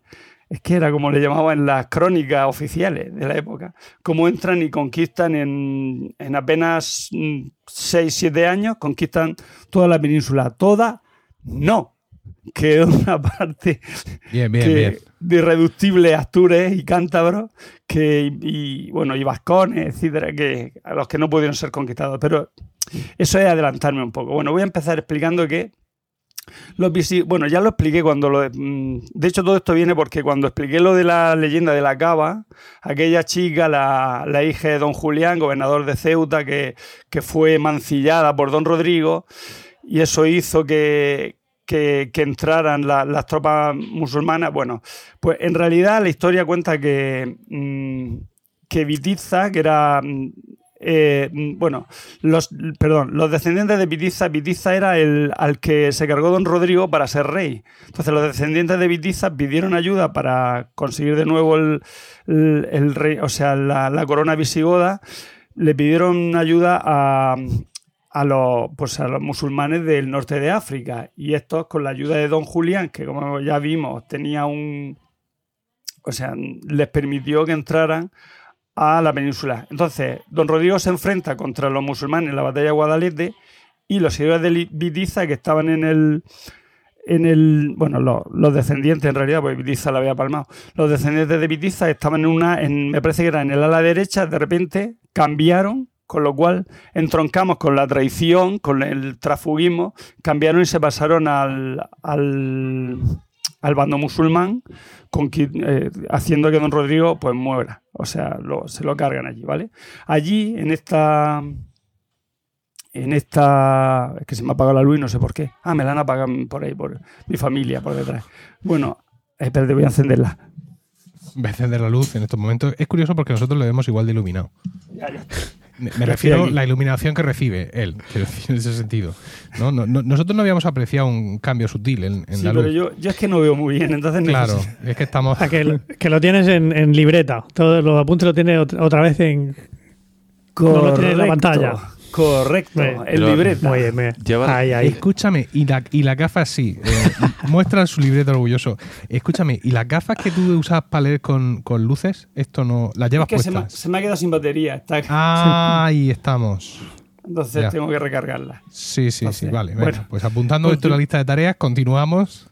Bueno, continúa. Allí en esa, en la batalla de Guadalete, luchó, el, eh, luchó Pelayo, ¿vale? Que este va, se va a refugiar en el norte, donde, bueno, como ya veremos, los musulmanes pues les va a costar llegar. Eh, hay una leyenda sobre Pelayo, bueno, en realidad su origen no se sabe, ¿vale? Sobre Pelayo Covadonga. Don Pelayo, bueno, no se sabe ni la fecha de su nacimiento, ni cuál era su linaje, si era mm, familia de Don Rodrigo o era solo un, o, o era solo pues un, un espartario, que era como que era un noble visigodo, ¿vale? De Don Rodrigo. Este va a huir con su familia a Asturias, después de Guadalete, ¿vale? Y entre el 1600, eh, y luego en el 1718 o 1722, no se, no se sabe la fecha segura, se va a dar mm, para los anales de la historia mm, española la gran batalla y según, o sea, según las crónicas que los mozárabes, de- en una crónica mozárabe del siglo IX, Perdona, Diego, Diego, perdona, ¿qué año has dicho? Entre, no se sabe si en el 718 o en el 722. La Habéis recon- entendido. la- Es que había ¿Qué he entendido dicho? mil, mil. no, no, no. En No el- ha dicho, ¿no, Habré José? dicho mil. No ha dicho- Habré Yo creo que mil. sí, yo sí. Habré dicho mil, pero bueno, en el 718 722. Las fechas se me dan Vale. regular. A pesar de ser de historia, no me Ya, las pero le has, me- Bueno. le has metido mil años. ¿Sabes? Bueno, las crónicas mozárabes, ¿vale? Del siglo IX hablan. Sí. O sea, los mozárabes, recordamos, eran cristianos que vivían en tierras musulmanas y que, y que en- frente a los muladíes, que eran cristianos, que se cambian a. que hacen transfugismo hacia, hacia el Islam, estos, estos permanecen, eh, permanecen en, la fe cristiana, pues eh, en, un, en un ataque de los de, bueno, de, la- de las fuerzas políticas musulmanas, estos, mm, estos mozárabes tienen que huir al norte y, en esta huida pues cuentan, o sea, son, son gente ya bastante más culta. Entonces allí hay unos anales en donde estos mo- mozárabes hablan de, huidos de Córdoba, hablan de que, eh, de que hubo una gran batalla, todo para promover, pues eso, la recuperación cristiana de, de- territorios, ¿vale? En realidad no fue tal batalla, la batalla de Covadonga, solo fue, fue un encontronazo entre un centenar de hombres de Don Pelayo y un grupo, eh, un- o sea, formada por un grupo de visigodos huidos de Guadalete, junto a la cabeza de un contingente de Astures que estaban allí y dijeron, venga, unidos nosotros que vamos aquí a darle a esta gente lo que se merece, ¿vale? Contra un pequeño destacamento musulmán que envió, envió al Jor, que era el valí de Gijón, para recaudar impuestos a- pues, en ese territorio. Los, los astures dijeron que me vas a pedir que pague dinero, de eso nada. Entonces se, aliaron con Don Pelayo y lo echaron de allí. La escaramuza, por otro lado, se vio también favorecida por una tormenta veraniega que desbordó el río Deva, ¿vale? Esto perju- perjudicó la retirada de los musulmanes, que murieron casi todos. Esto, según la leyenda, o sea, esto está mm, parte leyenda, parte historia. No se sabe a ciencia cierta si fue, fue así. Bueno, esto es, o sea, está, este desbordamiento del río Deva se va, a, se va a considerar un milagro de la Virgen, ¿vale? De la Virgen de la Virgen de Covadonga, que en teoría era una imagen que había llevado Don Pelayo a la cueva, y un castigo también a los traidores godos que permitieron la entrada de los musulmanes a, la España, a España, ya que se creía que en el contingente musulmán, eh, la leyenda, claro, porque eh, la realidad no es así, allí en, en- en el contingente musulmán estaba el arzobispo de Toledo, Don Opas, que, que murió, ¿vale? Murió en la batalla de, Gua- de, uy, de Guadalete, no, de Covadonga, y, eh, y espérate, si lo encuentro aquí. Eh, y este se transformó en una roca cercana, ¿vale? Y su alma quedó aprisionada en, en una rueda de molino Perdón, perdón, Don- perdón, perdón, perdón. Si te explico. Murió. Su alma. Muere. Opas, Se Opas muere. el arzobispo de Toledo. Su alma queda aprisionada en espera, una espera, espera, roca. espera, espera. Eh, Sí. Supuestamente involucrado en la traición Sí. que, de que trae, que trae a, los musulmanes. a los musulmanes a España. Sí. Entonces, muere y se transforma en piedra. muere y su alma la recoge una piedra, se quedan dentro de una piedra eh, cautiva. Y entonces esa piedra la cogen y le hacen una rueda de molino. ¿Dónde? Esa es la leyenda. la leyenda. Sí, pero. Claro, esto- porque ¿qué vas a hacer con una piedra que ha recogido un alma? Pues Pero una la- prueba de molino. Pero esto. ¿qué Y en esa Porque- rueda de molino, claro, que eso se mueve y hace ruido, se Claro. oye cómo se queja continuamente Don Opas, Sí. ¿vale? Sí. De su, de su, de su suerte. Pero esto es, poco, ¿vale? esto es muy poco católico. Nosotros no solemos atrapar las almas en, en rocas. Eh, van al purgatorio, al infierno. Como los lo tráfugas, eh, digo lo que sea, pero eso de atraparlo Bueno, en la pero, pero roca. es que, es que este arzobispo no era católico. ¿Cómo que no? Si era No, arzobispo. pues era- sí, el arzobispo Ya, de pero- Toledo. Sí, pero, pero era de. No, no era godo, Sí, no pero eran- los, los godos son eran católicos. católico. Claro. eran Desde- católicos ya en el siglo. Hombre, Ah, que- claro, pero sí que- desde- desde desde Recaredo. este. Era arzobispo. Recaredo, ¿verdad? Pero si es de que era hecho, los godos cuando entraron ya Ah. eran, no eran católicos, Ah. eran, eran cristianos, eran arrianos, pero bueno. Por eso Ar- digo que como eran ar- arrianos, que no eran, que no eran católicos. De hecho, su lema era arrianitos somos y en el camino nos encontraremos. Por favor. a, ver si es que, a ver si es que los arrianos no van a poder tener arzobispos. Vaya, hombre. Bueno. ¿Quién pintaba un arzobispo en el contingente musulmán? ¿Esto lo sabemos? Esa era la, Sí, pri- la pregunta pues como, como eran como habían ayudado a los musulmanes a la entrada pues, y, y quedaban restos de, de- de- de- en teoría de seguidores de Don Rodrigo y eran enemigos de Don Rodrigo pues iban a ver si se lo cargaban a, a, a Pelayo que era el que el, el- el, digamos el seguidor de Don Claro. Rodrigo Y el arzobispo le dijeron, toma, una espada, ahí, tira. Bueno, es para un- adelante. Vamos, es una a- leyenda a y no tiene, es una leyenda y no tiene lógica ninguna. También se te recuerdo que, en la realidad- que en realidad fue un contingente de musulmanes que fueron allí a ver si les pagaban impuestos. Y los otros le Sí, dijeron, al final- te voy a pagar una, una, una, una, mie- una mierda para ti, le dijeron. Al final los impuestos están en, el- en la base de todos los conflictos con la derecha. Bueno, continúo con la leyenda. Tam- También murió el conde Don Julián, recordamos, el padre de la cava, con quien tuvo, eh, con quien tuvo amores Don Rodrigo, ¿vale? Eh, y que facilitó la llegada de los musulmanes. Los hijos de Vitiza también, ¿Cuánta gente iba allí de aquello? también, o sea, los pasados, los que habían pasado, se habían pasado el enemigo, la batalla de Guadalete, también la, la diñan allí, ¿vale? No, no sé, Rick, parece falso. Como dice el meme ese de Twitter. Bueno, eh, con- la, la- la versión musulmana dice que, que Pelayo era un asno salvaje que con 30 hombres eh, más y más unas cuantas mujeres no suponía un peligro desde la roca en la que se había instalado y que por supuesto allí ni hubo, ni hubo derrota ni hubo nada importante, ¿vale? Entonces la batalla de Covadonga, pues eso, pues tiene el, el- el inicio de- de- de lo que es la, ¿A, quién vamos a creer? Ah, sí, pues, pues yo, yo creo la historia y yo creo que realmente la historia te dice que no, que fue una pequeña escaramuza para ver si les pagan impuestos. Eh, y en realidad el norte de, de España mm, no fue conquistado por la sencilla razón de que allí solo había cuatro vacas y no había y había poco que había poco que sacarle a, como Pero bueno, mucho vamos a ver, ni el norte de España ni el sur de España, o sea, conquista, conquista, no fue una guerra de conquista, fue una No, asimilación cultural, no fue, no hubo una conquista, realmente. Hombre, entró un ejército, pero en una, en una España ya derrotada, dividida y, y hecha polvo. un ejército que, que no pudo ocupar toda la, la- la extensión de la, de la Hispania, de, del- bueno, de cómo se llame, la, la España visigoda. Es absurdo hablar de, de conquista con eso, hombre. Ocupó los puestos de poder y con eso pues ya conquistó. Bueno, luego estaba también Dudmir, Teodomiro, o sea que la gente pues se le, Ah, se con le una añadió- sola. ¿Qué se- más batallas hubo? hubo- Aparte de la de Guadalete y la de Covadonga. Bueno, ahora voy Para, para ocupar toda España. Déjame que lo explique. Déjame que lo Venga, explique, venga. por favor. Bueno, eh, lo que hemos dicho, allí no había, ¿vale? Mm, No había mucho donde sacar y entonces los musulmanes pues los dejaron un poco sueltos y que hicieran lo que quisieran, ¿vale? Eh, vale. El, territorio entonces desde, desde entonces se va a expandir y va a trasladar su capital desde la roca esa, que es Covadonga, a un poco más abajo, a Cangas de Onís, ¿vale? Y de Cangas de Onís pasa a Oviedo. Allí, en esa época, cuando y pasa a ser el reino Astur. De acuerdo, entonces, de acuerdo, en este, entonces en esta época, curiosamente, a principios del siglo, o sea, a mediados del siglo octavo, ¿vale? Se descubre el campo de estrellas, en el campo de estrellas, que era como se llamaba en la zona donde está Compostela, ¿vale?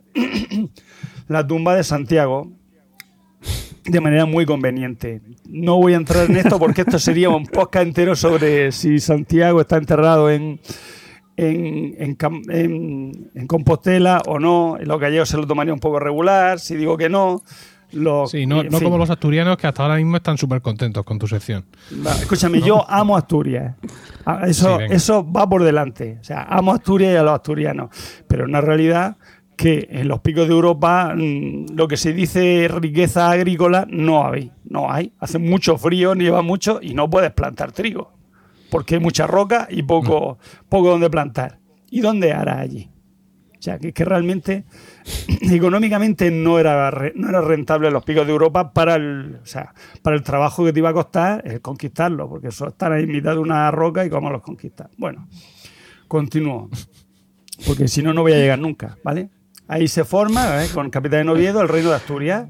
El reino de Asturias sigue conquistando León. Bueno, hay que ver que eso de conquistar realmente mm, como bien dice José Miguel, eh, digamos que los musulmanes no tenían ni ganas ni, ni recursos para, para mantener todo ese territorio que realmente no les rentaba. Mucho frío, mm, zona poco, poco productiva, entonces por lo que es Galicia y Asturias y, y la parte norte de León, pues se la dejan un poco. O sea, y la conquista, como veremos, no es, no es tal conquista, sencillamente mandan a todos estos mozárabes que sabían que habían subido al norte y que habían huido de la pues de, de- los musulmanes pues como allí había un- mucha- muchas personas o sea había demasiada población pues se les dice bueno si tú te vas un poco te vas hacia el sur eh, yo te doy unas tierras y tú te conviertes en campesino libre eh, y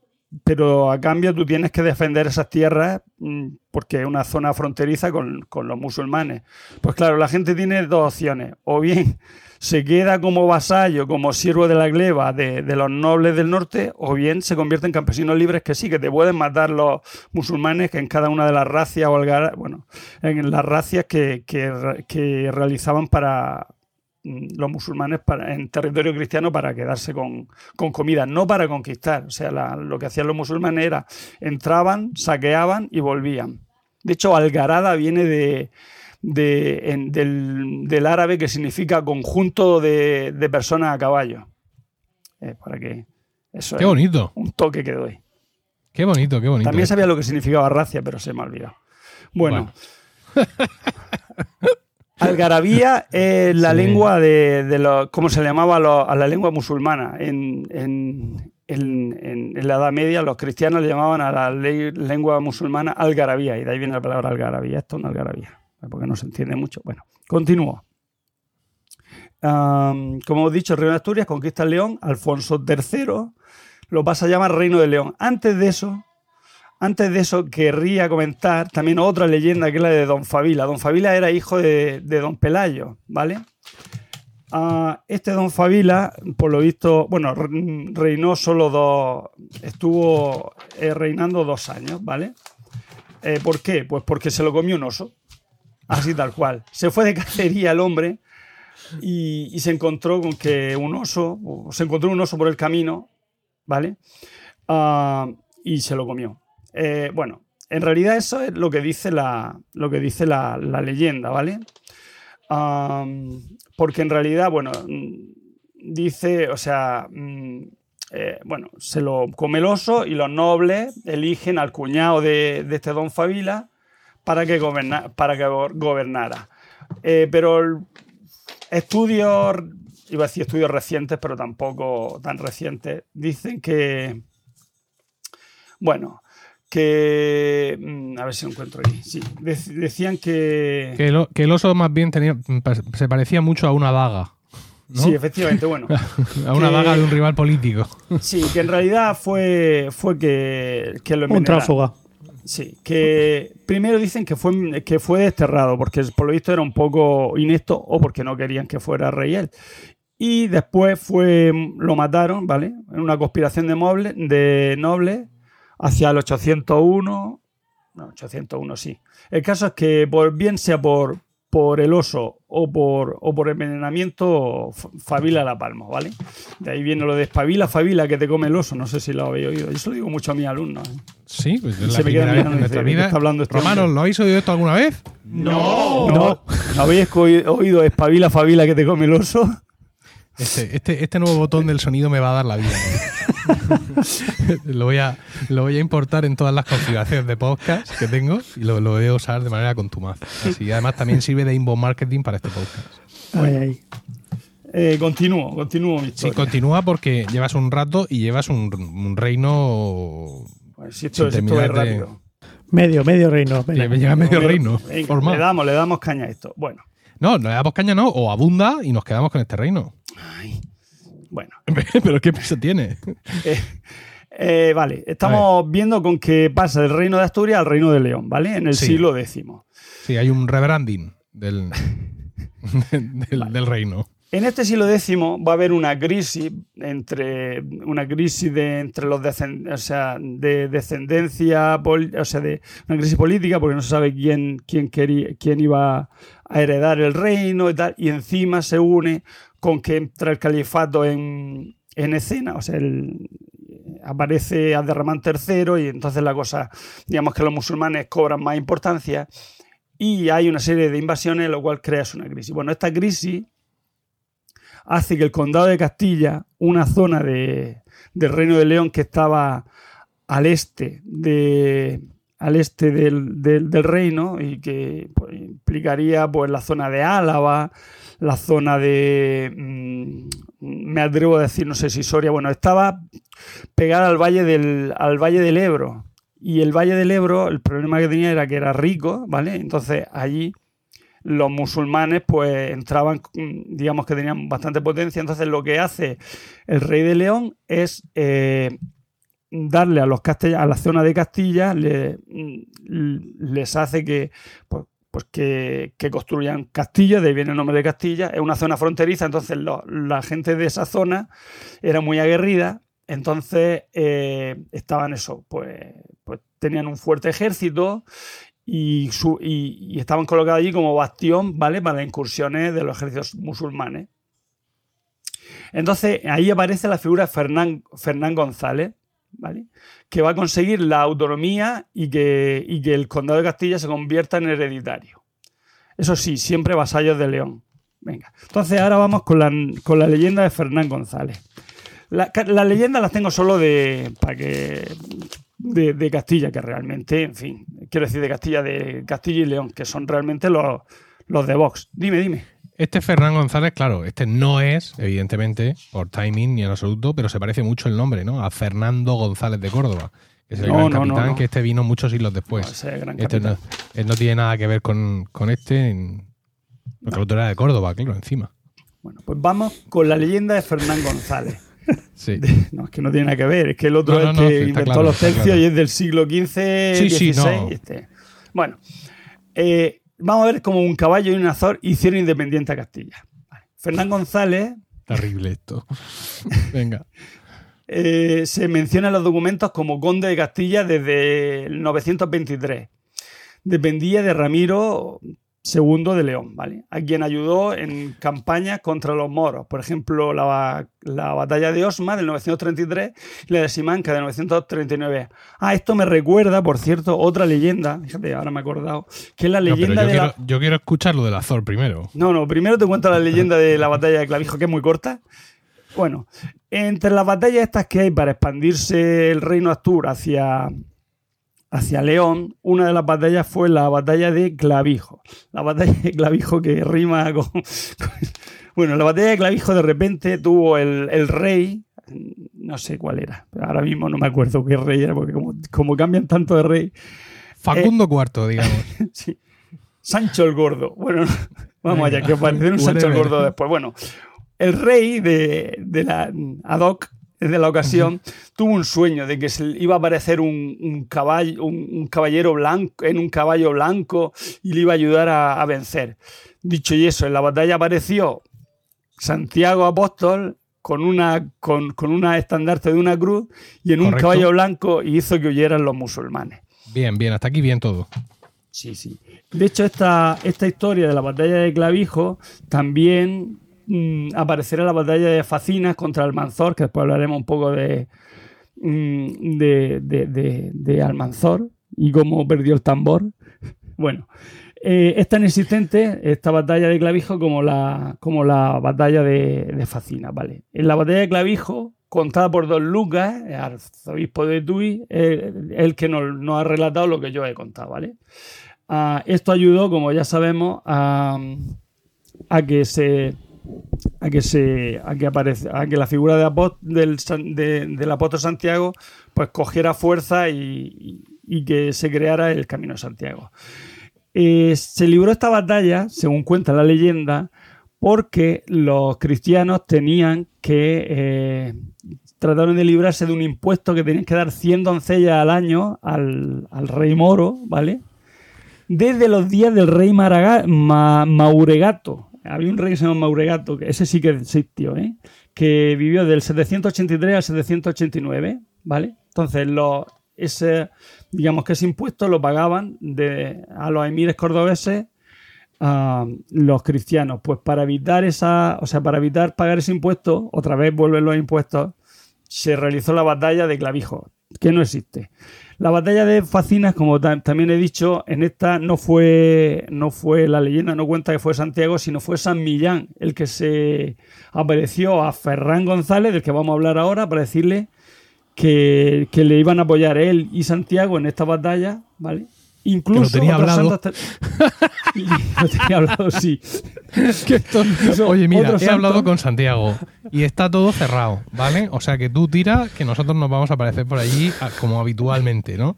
Con unos, un, un halo así, una cosa dorada, que esto está muy bien, que lo tenemos visto, que se lleva mucho ahora. Venga, sigue.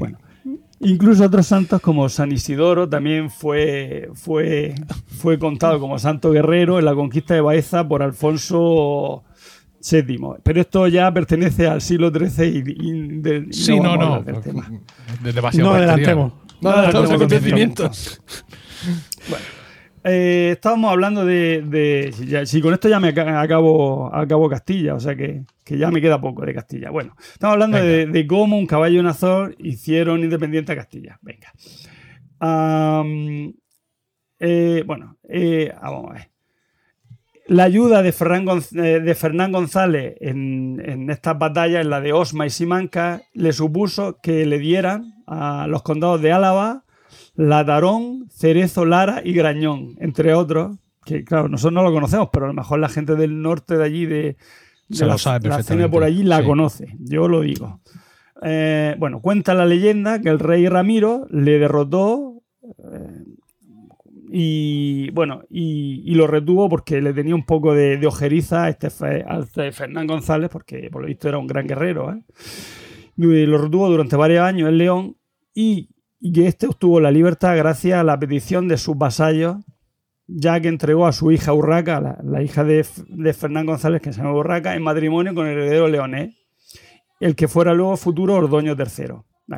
Esta leyenda cuenta como un día de caza que estaba estaba Fernán González, porque claro, te, retienen allí, pero no te tienen en una cárcel, te tiene a, a pico, a pico de rollo, ¿no? Bueno, estaba en una eh, estaba en una cacería con, con Sancho I el Gordo. Ahora de repente aparece este rey. Rey de León desde el 956. Y este Sancho I el Gordo alabó el caballo y el azor que tenía Fernán González. Dijo, ostras, que me gusta, me gusta. Eh, obviamente Fernán González, como estaba retenido por, los, por, el rey de León, en este caso Sancho I el Gordo, pues le dijo, le dijo, ah, pues mira, pues te lo regalo. Se lo ofreció, ¿vale? El monarca dijo, bueno, vale, yo te lo cojo, pero a cambio de, mm, o bien, unos hablan que una cantidad de dinero y otros hablan de un saco de trigo.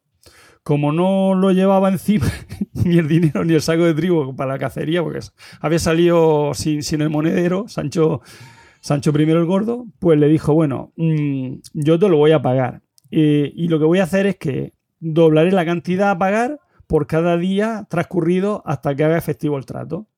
Al cabo de un año sin pagarle, al final el hombre dijo, si, si le debo un montón, pues lo que voy a hacer es que le compensó con, dándole la independencia del condado de Castilla. Y, pero eso sí, debía de mantener el vasallaje hacia León.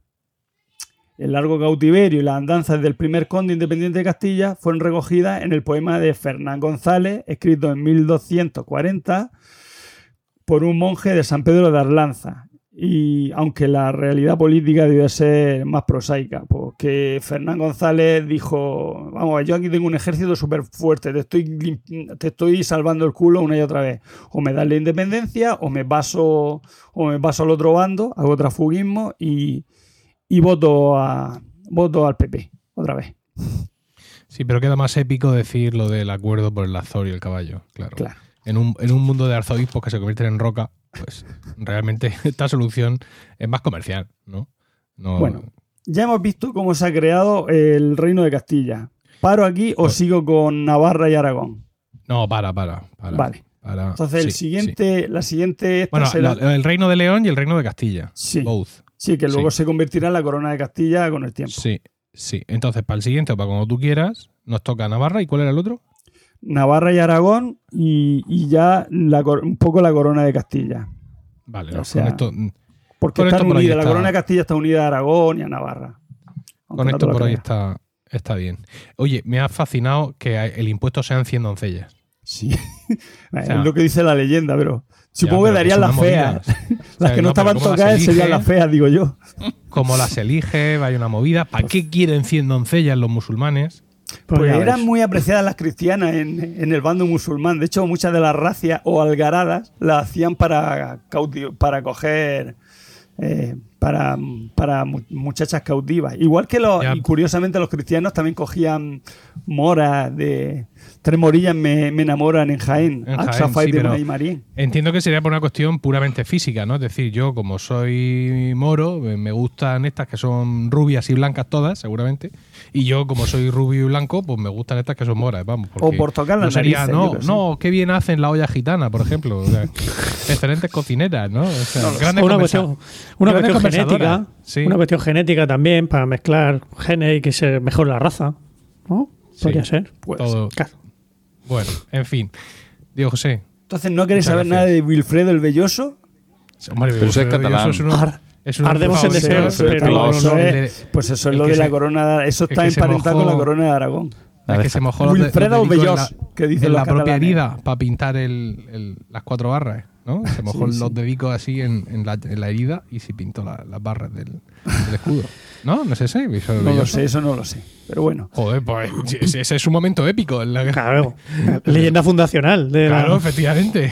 O sea, ¿te sabes lo de los arzobispos funda- montado en roca? Y esto Venga, que, venga. Bueno, para esto que salía en mi libro, en mi libro de lengua de segundo.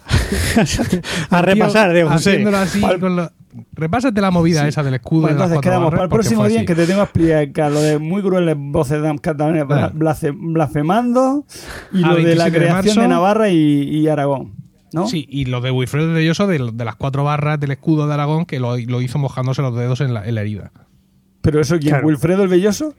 Sí, sí, sí, en su lecho de muerte, en la batalla de no sé qué. No sabía, pues lo miraré, lo miraré, lo investigaré. Sí, sí, sí. Claro, hombre, que antes el, el escudo era solo amarillo. Era solo amarillo. "Ay, qué Y dijo, cosa más "Esto es sosa. cosa más sosa". Antes de morirme, espérate que esto lo arreglo yo. bueno, pues nada, muchísimas gracias. Y nada. José, y ahora creo que me toca a mí.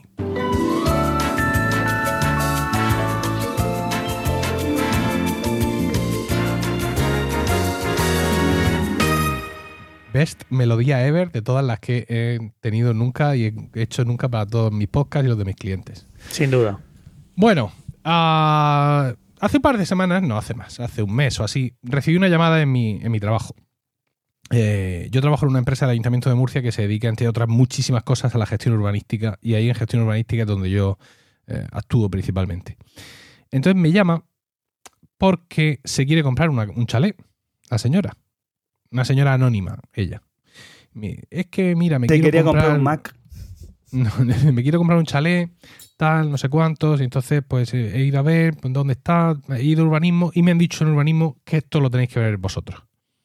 Y digo yo, bueno, no sé yo, ¿qué, qué hay, qué hay que en urbanismo no puedan ver y que podamos ver nosotros? Porque nosotros colaboramos mucho con el propio ayuntamiento, pero hacemos los proyectos. Al final la ventanilla de información urbanística es la que es. Y entonces, eh, mm, es que resulta que en urbanismo le han dicho que ese chalet que ella se quiere comprar, que eso lo van a tirar.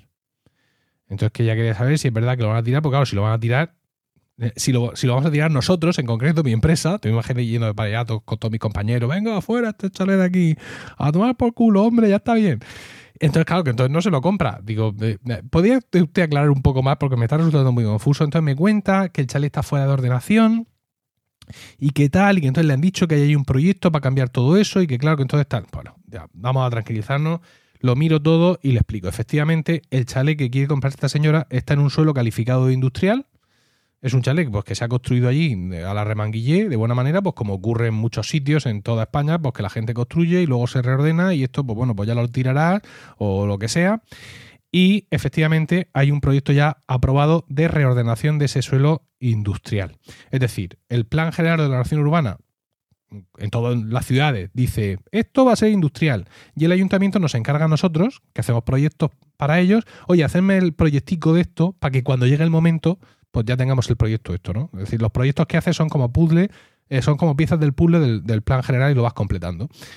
Pero luego hay determinados proyectos que se ejecutan o no y este es uno de ellos. Es decir este proyecto para ejecutarse tienen que ser los propietarios del suelo los que digan de tirar para adelante y claro, esta zona industrial es una zona industrial que ya está consolidada desde hace mucho tiempo. Es decir, si se ordenó como zona industrial es porque ya estaba funcionando como zona industrial. ¿Eso qué significa? Que todos los que están allí con sus naves y con sus empresas trabajando, de pronto tienen que decidir que van a tirar todas sus naves para volver a construirlas de nuevo.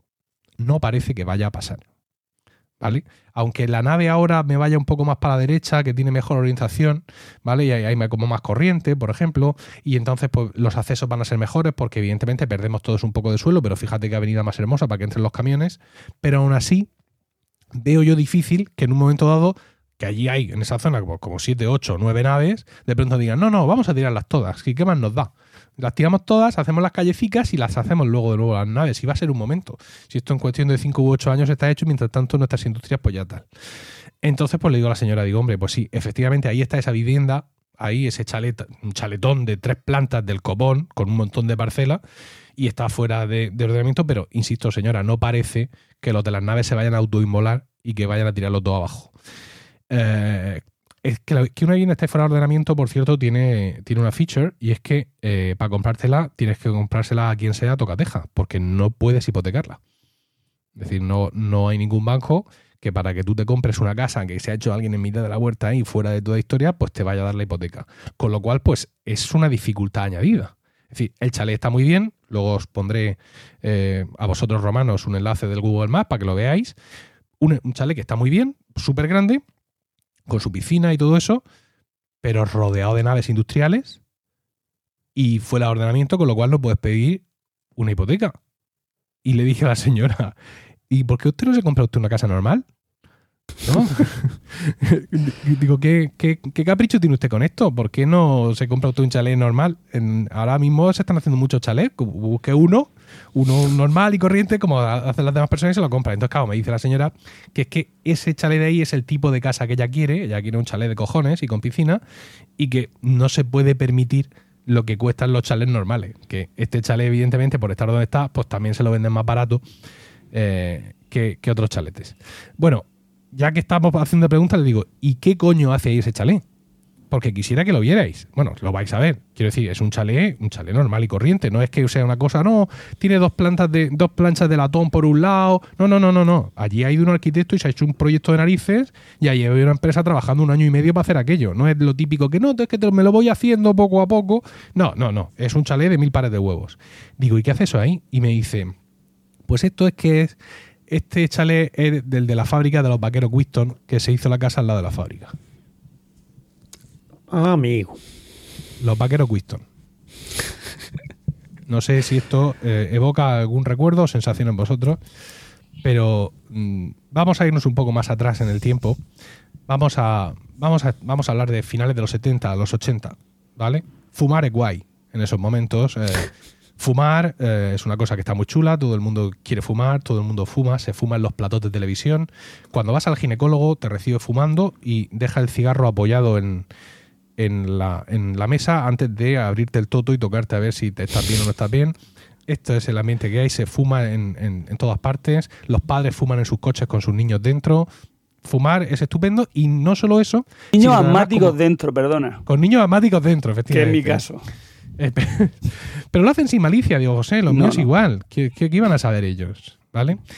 Eh, entonces, em, fumar está muy chulo y como ocurre muchas veces con muchos productos, pues también eh, el tabaco en esos momentos pues es una, una señal social, ¿no? Es decir, como por ejemplo en estos momentos tener un iPhone o determinado teléfono pues te puede calificar o tener un coche, en fin, todo este tipo de cosas pues eh, con el fumar pues pasa, pasa lo mismo. No es lo mismo fumar Winston que fumar Marlboro o que fumar Fortuna o por no hablar de Ducados o de Celtas.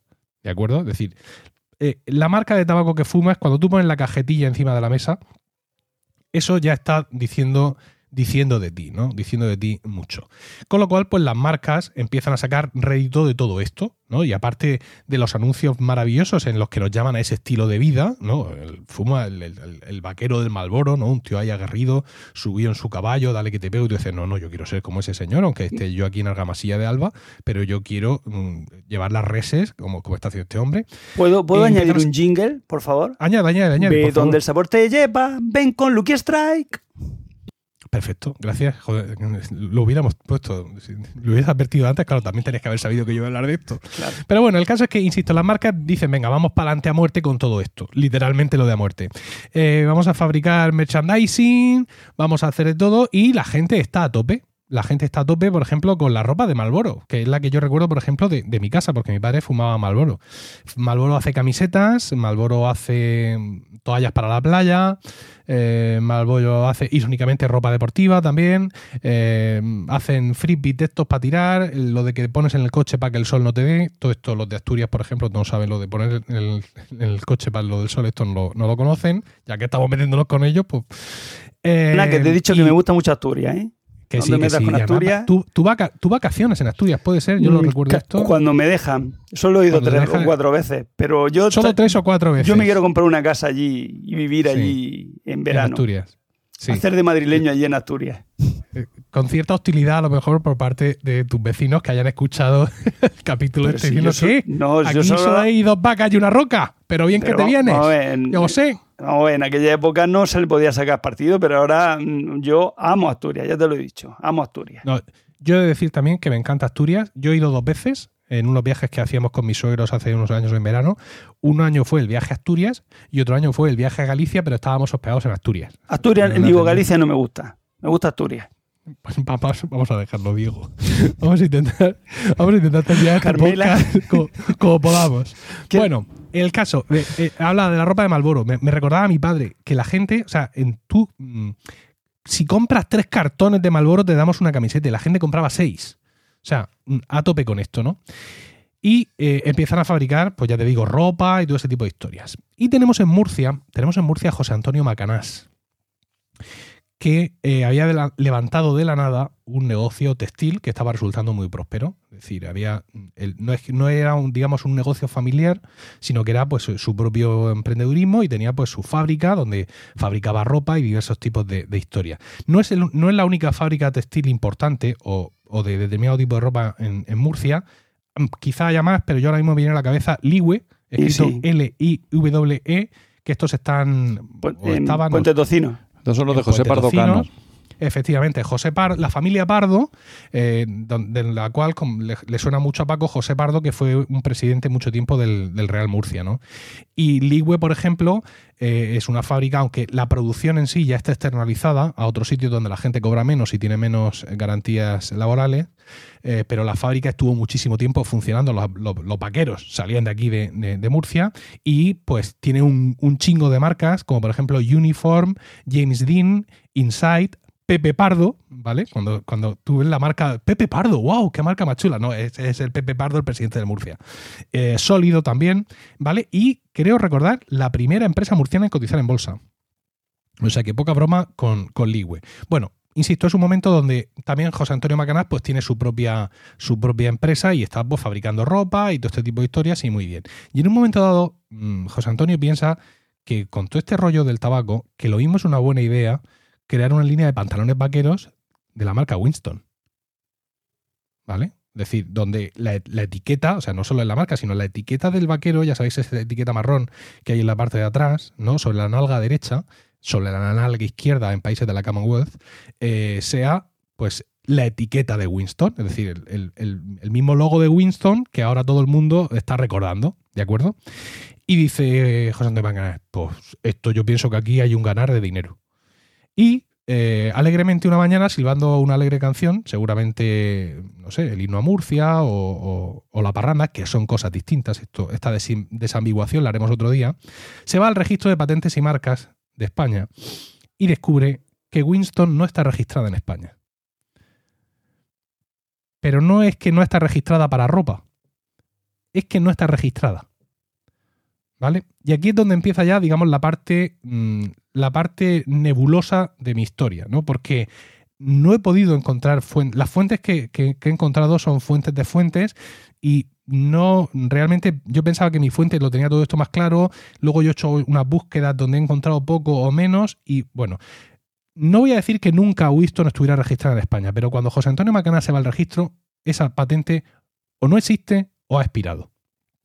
Estamos hablando de España, ¿de acuerdo? No un registro de marca a nivel europeo, que luego la legislación ha avanzado en otra dirección, pero en ese momento, cuando este hombre se va al registro a ver si puede registrar sus vaqueros, ve que puede registrar los vaqueros, el tabaco, los frisbees, las camisetas, los parasoles y todo lo que se le ocurra a él registrar. Y evidentemente lo hace. Registra la marca Winston para toda España, pues en todo lo que en ese momento le dejaron registrar allí, en el formulario V60, poniendo X con el boli, tin, tin, tin, tin, tin, tin, tin, tin, tin, tin, tin, para abajo. Eh, y lo que ocurre a partir de aquí ya es como mucha especulación, ¿no? Porque si yo hago búsquedas, pues puedo ver como que hay muchas disputas por el tema de la marca, eh, hay como registros en el registro de patentes y marcas, parece que hay como oposición por parte de la marca, pero luego no parece tener claro, luego hay un recurso que luego gana, pierde, pero la realidad, la realidad es que eh, en los 90 todavía José Antonio Macanás cobraba anualmente un importe de Winston importantísimo, hablamos más o menos de unos 30 millones de pesetas anuales, eh, por usos de la marca. Ignoro el concepto. O sea, realmente no sé el acuerdo al que él pudo llegar, si él llegó a tener registrada la marca a su nombre o no, si finalmente desistió y dejó que Winston la registrara, pero a cambio de un acuerdo de un pago diferido como el de Bárcenas en el tiempo, etcétera. No sé cómo fue. Las posibilidades, pues, por ejemplo, que él mantuviera el registro, dijera, no, no, yo para adelante, a mí la registro y a tomar por saco, y que Winston le pagara ese dinero por poder usar su propia marca para vender su propio tabaco, ¿vale? Esto molaría mucho. Y algunos otros productos de merchandising, aunque eh, José Antonio Macanás explotaba la ropa, esto es, seguro. Es decir, los pantalones Winston, que lo mismo mm, usa todavía vuestro padre para, la huerta, por ejemplo, si soy murciano, esos, son, esos han salido de aquí, ¿vale? Eh, otra posibilidad, pues que mm, renunciara, eh, digamos, en todo ese pleito, en todo ese follón de- del registro y tal, pues él renunciara a cambio de, sea, re- renunciara a seguir poniendo recursos porque tendría buena buena, a cambio de pues todo ese dinero y de tal, o que incluso en un momento dado, pues con la marca ya registrada, pues se la vendiera a Winston, asegurándose, como digo, eh, un pago diferido en el tiempo y manteniendo, eso sí, los derechos sobre, sobre la ropa. Eh, Winston, como, como empresa matriz en Estados Unidos, eh, dio muchísimas vueltas, fue vendida, comprada, en fin. Ahora mismo los derechos del, tabaco Winston y el fabricante de Winston, que, que podéis ver en, en el- en un estanco si os acercáis a echar la, la primitiva o, o cualquier otro tipo de lotería, mm, porque a fumar evidentemente no vais a ir, esos son de una empresa finalmente japonesa que se llama Japan Tobacco y que son los que ahora mismo ostentan la titularidad de la marca Winston en, en España. No sé sus herederos si siguen recibiendo dinero o cómo está esto, o realmente lo, lo que pasó, ¿no? Y me resulta, me resulta curioso que en un mundo con el que andamos no sea fácil meter en Google Murcia, Winston, José Antonio Macaná, Vaquero, Winston y que te saca toda la información en un artículo de la opinión de hace siete años, pero la cuestión, la cuestión está así. Y ya os decía a vosotros al principio que mi sección iba a ser corta, porque es que realmente ya está. o sea, he, terminado. O sea, no, no he. no- eh, mi, mi- mis fuentes me han animado, mi señor padre en concreto, que es mi, mi fuente principal de esto, porque él conoció a José Antonio Macanás, que era, que era un hombre estupendo y, y un gran negociante, y bueno, pues eh, lo perdimos con una breve enfermedad, eh, ya, ya no está entre nosotros. Pues me animaba, habla con fulano, habla con mengano, tal, pero mm, no me daba tiempo de reacción y además llamar a todos esos antiguos amigos de mi padre. Eh, Hola, muy buenas, soy el hijo de Emilio Cano. ¿Tú te acuerdas de José Antonio? Cuéntame cómo fue aquello. Y rápido que es mañana. Pues como que, como que no, pero sería una cuestión interesante de investigar, ¿no? Cómo el emprendedurismo murciano eh, puso, ¿no? puso en jaque a la gran multinacional, no sé, imagina, el titular. eh, Todo esto podría, podría quedar muy chulo. Entonces, no sé si abundar más, ¿no? si intentar yo por mi cuenta hacer toda esa labor de investigación o servirle esto a Marta Ferrero, por ejemplo, nuestra querida compañera y amiga que trabaja en Onda Regional, para que ella, que es periodista y que tiene papeles, pues haga una investigación un poco más eh, amplia y sólida y nos regale con esta historia a, a todos los murcianos y a todos los que la quieran escuchar. Muy chulo, Emilio. No, Oye, no, si no quieres hacer un- una segunda parte del podcast, igual que de Diego, ¿eh? Con- ya hablando con todos los amigos de tu padre, quién sabe, tampoco estaría mal. No teníais idea de esto, vosotros. Absoluto. Yo, Vaquero No, Winston, mínimo. sí he visto alguna vez, pero vamos. Yo también. Nunca me había preguntado por qué los vaqueros tenían la marca, la misma marca que el tabaco. Yo, pues, Pero Winston, Winston, Winston Churchill es un nombre de propio de, de- de un señor, ¿por, por qué Sí. no? De todas formas, tú has dicho que una segunda parte, en mi caso, no. Eso va para tercera y cuarta. O sea, yo eso es una serie de tres o no. cuatro, ¿eh? Ya te aviso. Que esto es muy largo. sí, no. Camino muy largo. Mejor, mejor, mejor. Bueno, pues eh, este hombre además se hizo ya, como digo, el chalet al lado de la nave, para, para no que moverse mucho. Y ese chalet está en venta, aunque fuera de ordenación, que también hay que decirlo. No es que yo pueda asegurar que eso nunca se va a tirar, pero parece, insisto, parece complicado. Volviendo al, al origen urbanístico de todo esto, yo este- esta historia ya la, ya la conocía. A mí me la contó su padre, mi padre, no su- el suyo, sino el mío, me la contó en el momento en el que él la conoció, en el momento en el que él conoció a, José Antonio, eh, eso pues por los 90, a mediados de los 90, y él contaba esta historia sin... O sea, que no es que sea un secreto, no, no, no. No, no hay nada que ocultar. Tampoco ¿eh? es que fuera un hombre que se diera él a conocer, ¿no? Y que quisiera que todo el mundo supiera, pero que al cualquiera que tal eh, contaba, pues sí, mira, pues yo me dedico a esto y pues tal. O sea, que, que era un hombre en ese sentido muy llano y muy accesible y que esta historia la contaba la contaba sin, sin ningún tipo de, de tapujos y la verdad es que pues, eh, pues me ha parecido una historia, mm, aunque escasamente documentada por mi parte, pero una historia breve, una historia incluso bonita, por así decirlo, y creo que muy del estilo de, de este podcast de Están locos estos romanos.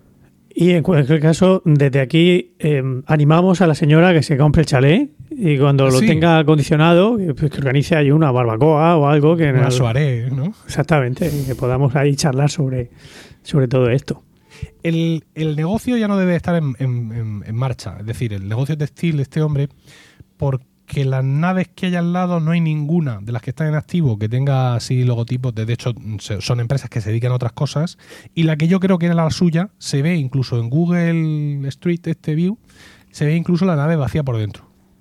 O sea que pues lo mismo pues sus herederos, sus hijos, o si los tuvo o lo que sea, pues dijeron, pues mira, no queremos fabricar ya ni pantalones, ni, ni polos, ni sudaderas, ni sudaderas con capucha tampoco, yo sé, ni ningún siquiera. tipo de, de- de- de historia de estas. Así mal. que, bueno, en cualquier caso eso, que ahí queda, y, y sigue, sigue funcionando, ¿eh? quiero decir que ellos no, no consiguieron ninguna historia con marcas, pero es una empresa muy pujante que sigue y con marcas y creciendo y con presencia en muchos mercados y, y todo ese tipo de, de historia. Los herederos de, de la familia Pardo, explotando a, niños en Bangladesh, ¿no? Para que hagan sus No, en y Bangladesh sus no cosas. era, era en otro sitio, pero sí, sí. Pero, Ah, pero es que pero lo pone en la página web de ellos, ¿eh? Que- sí, Nosotros sí. explotamos a los niños en. No, no, no. Tienen un timeline de la empresa donde dicen, y en estos momentos cerramos lo de Puente Tocinos y nos lo llevamos todo fuera, que es más barato. Pues, en fin, como, ha- como ha pasado eh, muchas veces. Y el nombre de la empresa de Ligüe, eh, no, no Ligüe, sino el nombre que tuvo original, era eh, las iniciales del padre. ¿Sabes? Jo- Juan Pa no sé cuánto, una cosa así. Ya sabes Sí, que bueno. esto es muy murciano, ¿no? El- el- Muy murciano, sí. Por Sí, eso ¿no? no Que Ikea se llama así también por lo que se llama. ¿Por qué se llama Ikea así? Por el fundador Ingemar Carlsson, eso no sé cuántos. Sí, sí, sí. Dios mío. Un podcast, porque era una- un agarrado de- del 15. No sé, hay que buscarlo. No sé exactamente en qué podcast, pero hablé del fundador de IKEA, que era muy, muy, muy agarrado. Más que yo, que ya es Sí. decir. Pero, y este hombre además tenía, no sé si lo dirías entonces, supongo que sí, que tenía un problema, un pequeño problema de, de ¿cómo se llama esto? De que no entiendo lo que leo. Uh, Dislexia. Dislexia. dislexia, sí. Y por Pues no, eso, no lo dije. Y por eso el- lo- los nombres de los, de los de las sillas y todo eso tienen, tienen cierta regla ahí precisamente porque él era una de las sus formas de salir de, de sus problemas. Bueno, que ya está, que esto es lo que tenía que contaros sobre los vaqueros Winston en concreto y que vamos a ver si bien yo o bien profesionales del periodismo eh, le sacan un poco más de jugo a la historia y la volvemos a poner sobre, sobre la mesa aquí en estos micrófonos de Están locos estos romanos. Bravo. Y continuamos, continuamos. En la sección que viene ahora tiene miga, ¿vale? Eh, beber agua, abrir las ventanas, que se entre aire fresco, porque hay ahora hay que poner las neuronas a trabajar, ¿eh? Vamos con la sección de José Miguel, que en qué botón estará de todos estos botones de colores. En este.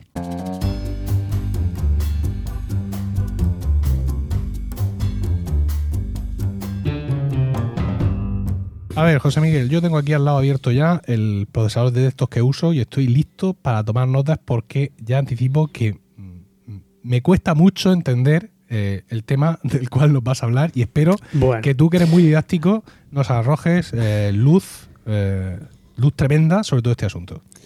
Bueno, tampoco, no, no, no os preocupéis porque tampoco mm, pretendo dar muchos detalles técnicos que mm, tampoco conozco yo. Así que me, me voy a quedar en, la, en, en el tema más filosófico del asunto, digamos. ¿no? Pero bueno, vamos a, a empezar por el principio. Y el principio nos lleva al 1 de mayo de 2007. Eh, pues en esta fecha un señor de, Carolina del Sur, llamado Mike Winkelmann, pues publicó, es un artista, un artista digital concretamente, ¿vale? Pues publicó una de sus, un, dibujico, pues una cosa que hacía él con el ordenador, eh, mira qué cosa más, más mona, y lo publicó pues en su, en su Instagram, no sé si existía Instagram en el 2007, eh, seguramente no, pues en su página web, donde sea, lo, lo publicó, ¿no? Y a partir de ese día, todos los días, durante los últimos 13 años y medio, ha seguido haciendo lo mismo. ¿Vale? Ha ido, pues, se dedicaba a su. Durante un par de horitas al día, hacía una creación estupenda que podía ser. Eh, lo podemos ver en su, en su página web, porque este señor se llama Beeple para la- en el. En el, en el su nombre artístico, digamos, ¿no? Eh, pues son dibujicos, pues, de- de- tiene hace composiciones con, con Buzz Lightyear o con Bart Simpson o bueno, con personajes que él se, que se inventa. Dice, luego viendo entrevistas que ha ido haciendo, pues dice que tiene un, un banco de imágenes grandísimo y que pues se coge sus programicas y empieza a hacer ahí las composiciones y pues en un par de horas tiene hecho uno de estos de estos de estas creaciones, ¿vale? El caso es que pues en 13 años y medio le ha dado tiempo a hacer 5000, ¿vale? Son 5000 5000 de estos de estos trabajos. Y entonces con esos 5000 dibujos, con esas 5000 creaciones, lo que ha hecho ha sido un collage, o sea, ha juntado todo en un único gran trabajo y esta obra, que, se, que le puso por título, eh, ¿cómo era? Todos los días, los primeros 5.000 días, pues se subastó el pasado 11 de marzo en Christie's. Claro, dices, como. Y alcanzó el mm, precio de mm, algo más de 69 millones de dólares. Por ponernos un poco en perspectiva, el, el, el Van Gogh que más caro ha costado se, se pagaron, que fue el, el retrato del doctor Gachet, se, se subastó por 82 millones y medio. ¿Vale? Esto es un poquito menos, un poquito menos de, de lo que de lo que se pagó por aquel por ese banco. Claro. Mm, pero entonces, ¿qué es lo que se ha llevado el, señor que ha, que ha pagado estos 69 millones de dólares? Se ha llevado 5.000, las 5.000 obras ahí eh, impresas en un, papel o en, un álbum, algo así.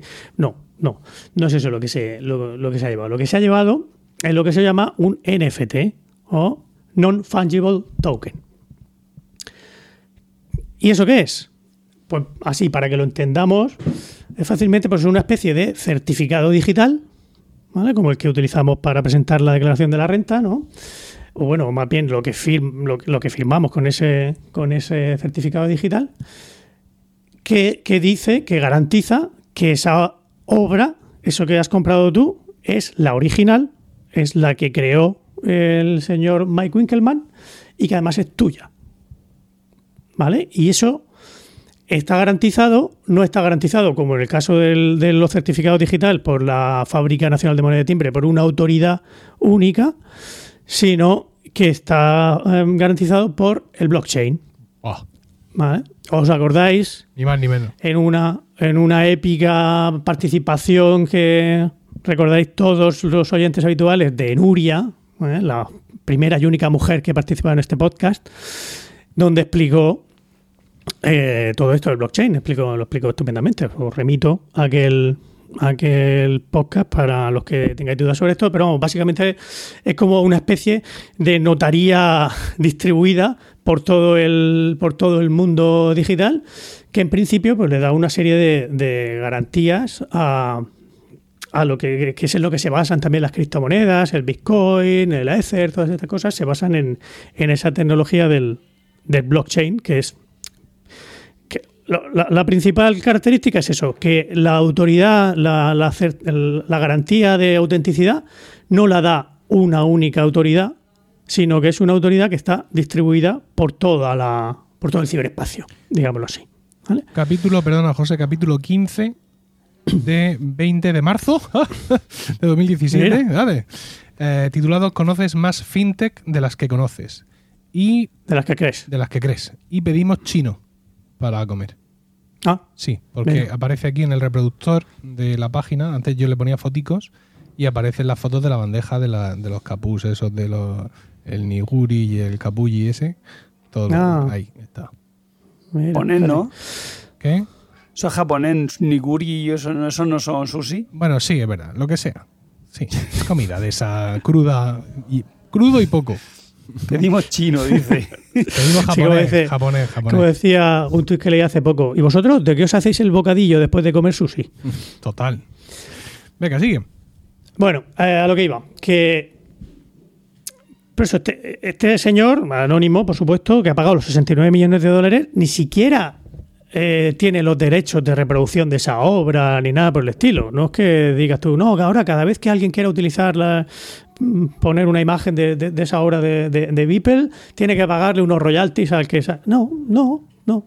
Se ha comprado, mm, pues eso, el decir, oye, yo soy el que tiene la primera obra de la, primera reproducción, el original, el que es, es mío. Pues oye, como el que tiene un pañuelo, un Kleenex con los mocos de Cristiano Ronaldo, pues estos son, es, es- es mío. Pues esa, esa, eh, esa exclusividad, ¿no? Al final es lo que muchas veces buscamos para. el- le damos valor en esta sociedad nuestra tan maravillosa. Otra, otra, otro NFT que ha sido bastante, bastante famoso últimamente, pues el, el primer tweet que se, que, bueno, que escribió Jack Dorsey, el creador de Twitter, allá por, por, por marzo también, pues de- del- del 2006, pues también lo ha subastado hace poco, lo va a subastar. Y el, el- el que gane, el que, el que lo compre, pues eso, ¿qué tiene? Tiene eh, la felicidad, la- el orgullo de poder decir, no, no, el primer tweet de Twitter es mío, es este, y yo tengo aquí un certificado que dice que esto es mío. O sea, ¿que esto para qué sirve? Pues básicamente es un tema de coleccionismo, ¿vale? Es un tema de, pues eso, de, orgullo de decir que, que- las cosas son mías. Eh, claro, si pusiéramos la analogía con el, con el arte, con el, con el arte de verdad, ¿no? Em, pensemos en la, en la Gioconda, ¿vale? En, el retrato de, de- Leonardo. ¿Cuántas copias de la Gioconda hay en el mundo actualmente? Pues probablemente, o sea, así, cutres habrá millones. Buenas habrá cientos o, o- o miles incluso, ¿no? ¿Y cómo sabemos cuál es la buena? ¿Cuál es la, cuál es la Gioconda buena? ¿Cuál es la original? Bueno, pues lo sabemos pues, porque es la que está en el Louvre, porque es la que nos, nos lo garantizan los expertos en arte, nos dicen, no, esta es, pues, esta es la que realmente pintó Leonardo, porque tal, porque cual, porque bueno, Bueno. por los pruebas de, de carbono 14. Se comenta que Bueno, no fue Leonardo, que fue un discípulo y, y que la, yo, o sea, la Mona Lisa buena, la que pintó Leonardo, o sea, la señora buena que pintó Leonardo está en el Prado. Se comenta por ahí. Dicen, dicen bueno, pues, algunos. A, a ver, acaba de decir José Miguel que un señor se ha comprado un JPG por 68 millones. Vamos a no introducir más polémica en la sección, porque No, no. si no, no vamos a salir de aquí esta mañana. Es fantástico, o sea, me, me parece muy bien. O sea, que ni siquiera, ni siquiera con algo tan famoso como la Gioconda tenemos una garantía absoluta de cuál es el, de cuál es el original. ¿Sabes ¿vale? lo que sí es el original? La última cena de Tiziano, no, la boda de Caná de Tiziano, que está justo en la pared de enfrente de la Gioconda y nadie le hace caso. Está todo el mundo ahí avanzado encima de la Gioconda haciéndole fotos con, con cámaras yo. ínfimas y luego detrás tienes un, un- un cuadro que ocupa de, de abajo arriba, que yo creo que lo usaron como medida de ver, oye, ¿cómo vamos a hacer de alta en las salas? Pues me- mete este, este cuadro, ¿vale? Porque Tiene que caber esto este. tiene que caber. Ah, ven- oye, cojonudo, venga, te lo dejo hecho. Y ni Dios le hace caso. Ese sí es de Tiziano. Bueno, Yo tengo a gala perdón. haber ido al Louvre, no sé, dos, tres veces y no haber visto la Gioconda y no quererla ver. Porque eso es un cuadro de mierda. Pequeño, enmirriado y que tiene más fama de lo que se merece. Así de claro. Yo Creo no sabía, polémica. que, no sabía que. Yo entré ahí a lo mío, evidentemente, en el viaje de novios. Tenía un papel que hacer, lo, lo hicimos perfectamente. Nos abalanzamos con todos los demás, nos metimos allí. Y de pronto digo, coño, me giro y de pronto veo aquello allí. Digo, pero si está aquí esto. Pero ¿qué hace la gente? Que no digo yo que no haya que ver la Yoconda, ¿sabes? Pero. Estoy diciéndole a, a todos los japoneses, ¡Eh, oye, pero, eh, pero- eh! pero mirad, aquí los japoneses no pasaban de mí, los japoneses y los de cualquier nacionalidad. Ya ves. Ay. Bueno, que, que, no, que no es un cuadro que a mí me, me- me gusta especialmente. Sí, ¿eh? Lo he puesto de ejemplo, ejemplo como algo de que, que, pues eso, que hay que existen muchas copias y que, bueno, que en principio podíamos tener claro cuál era el original. Ahora dice Diego que no, pues mejor me lo pone. Ni siquiera con eso tenemos claro cuál es el original. Pero No he dicho Claro, que ahora no, he dicho que, que- se comenta que a lo mejor pudiera ser que lo hiciera un discípulo con la ayuda de Leonardo, que no se Sí, sabe, sí, no sí, está muy está claro. El caso es que con esta obra del señor, del señor Winkelmann, que ahora mismo si habéis estado buscando en, eh, si habéis buscado, eh, habéis tenido la curiosidad de buscar en Google el, su, el, título, pues ya tenéis una copia exacta, una copia bit a bit, eso es una, una reproducción exacta de lo que este señor ha pagado 69 millones de dólares, pero sin embargo no es el original.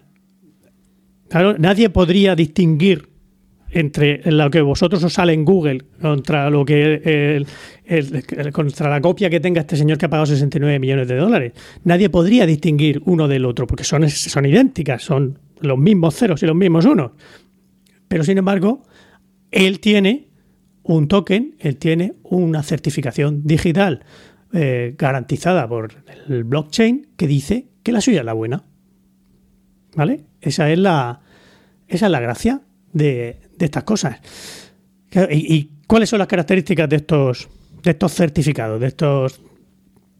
Bueno, pues eh, primero esa que estamos hablando, que es único. ¿vale? Ese NFT es único, no, puede, no se pueden hacer copias de ese NFT. Todo esto también lo garantiza el, el propio blockchain. La criptografía que está detrás de esa tecnología nos garantiza que no se pueden hacer, hacer copias de ese, de ese token. Otra característica de los NFT que son indivisibles. No es como los bitcoins. Los bitcoins tú puedes dividirlos, todo lo que quieras. Tú puedes vender milésimas partes de, de bitcoin o las partes que quieras, ¿no? El, el NFT no, no se puede dividir. Tú tienes tu NFT y eso no, no puede. Venga, te voy a vender 2.500 de los 5.000 días. No.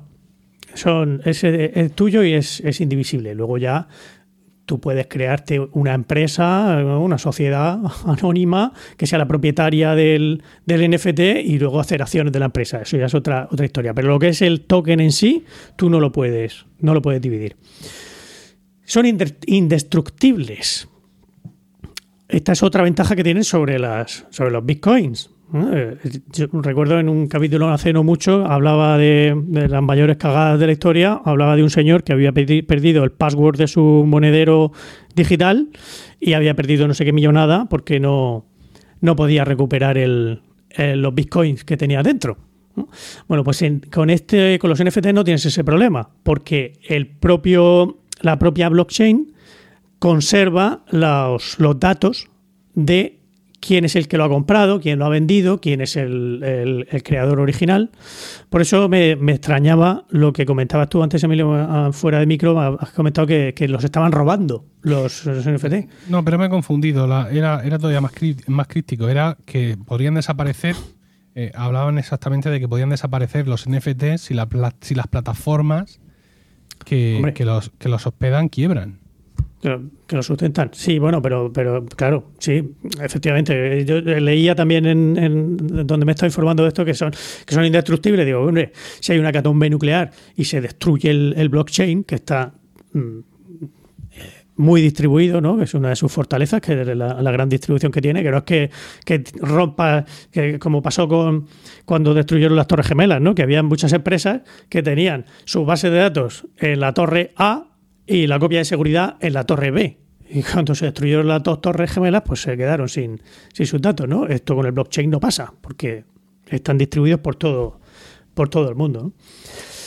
Y, bueno, y claro, y, esa. Eh, por tanto, aunque pierdas el certificado, que tú, ese fichero que, que, tengas, lo, lo, perdieras, se te borrara en tu disco duro, no hay ningún problema, porque lo, lo puedes recuperar, lo puedes recuperar de la, de blockchain. Y por tanto también son verificables, ¿no? Eh, porque mantienen ese historial completo de quién ha comprado, quién ha vendido y te da, te mantiene, por tanto, ese vínculo, que también es una cosa especial, con el creador, con el creador de la, de la obra. Ahora este señor Mike Winkelmann pues tiene un vínculo indestructible con el, con el que ha comprado ese, ese, ese NFT. Claro, eh, obviamente a todos nos escandaliza eso, se paguen 69 millones de dólares por, por nada, ¿no? Por, por, por, aire, por... Pero es lo que decíamos, ¿qué, es, qué, qué está pagando esos 69 millones de dólares? Están pagando la exclusividad. Esto me, recuerda al, a ese capítulo de, de, Asterix, el de los laureles del César, que era lo único que podía ofrecerle a Braragurcix a su cuñado Homeopatix, que no podía pagar todo el oro de Homeopatix. Pues un estofado condimentado con los laureles, con el, laurel procedente de la corona de César. ¿Qué, es lo que le daba valor a, a, ese, estofado? Pues que Homeopatix no podía pagarlo con todo, con todo su oro. ¿no? Era esa exclusividad que da lo que, lo que nadie, lo que no puede hacer nadie, nadie más que tú. ¿Por qué? Porque, hablando del oro de Homeopathics, porque el oro es valioso. ¿Por qué tiene? Porque resulta valioso el oro. Pues, bueno, sí, tiene una serie de propiedades físicas que, eh, le pueden dar un cierto valor, ¿no? Porque es maleable, lo cual nos permite hacer unas joyas muy bonitas con el, con el oro, no se oxida, Está muy bien eso, porque oye, tú haces, hay otros materiales más maleables que el oro, pero se oxidan, se ponen feos. Eh, es un gran conductor de la electricidad, lo cual le ha dado muchos usos luego en, electrónica, ¿no? en los, los, chips y todo eso. Muchos necesitan oro. Bueno, y eso hace que a día de ayer, cuando lo consulté, costara 46.810 euros el kilo. El kilo de oro está mal. Bueno, sí, hay entre las sustancias más valiosas del planeta, pues tenemos desde el azafrán, que cuesta, puede costar unos 6.000 euros el, kilo, hasta el California 251, que ya no me acuerdo cuánto ni cuánto costaba, lo tenía por aquí. Los piñones también son muy caros. Los vinos son caros, sí. Sí, son caros el California cojones. 251 cuesta 25 millones de euros el gramo. ¿Vale? Es un, ¿Pero eso qué es? ¿El California ese Pues- qué? Pues un isótopo del, Ah. del California. Ah. Es no es cualquier California, es el 251, que no se es un- encuentra es de una manera. cofradía de Cartagena también. Eso también, ya que, que- cada vez son más escasos los californios, pues cuestan. pues, Es que los marrajos los están eliminando. se, lo están, se lo están comiendo uno por uno. Y nada, pues tiene un uso industrial, ¿vale? Pues Lo, lo utilizan las compañías petroleras para detectar eh, capas de agua en los yacimientos y cosas de esas. Bueno, pero el caso, al final, donde yo.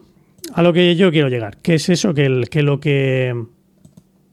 que, al final a lo que le conferimos valor eh, viene sobre todo por la, por la escasez, por la exclusividad.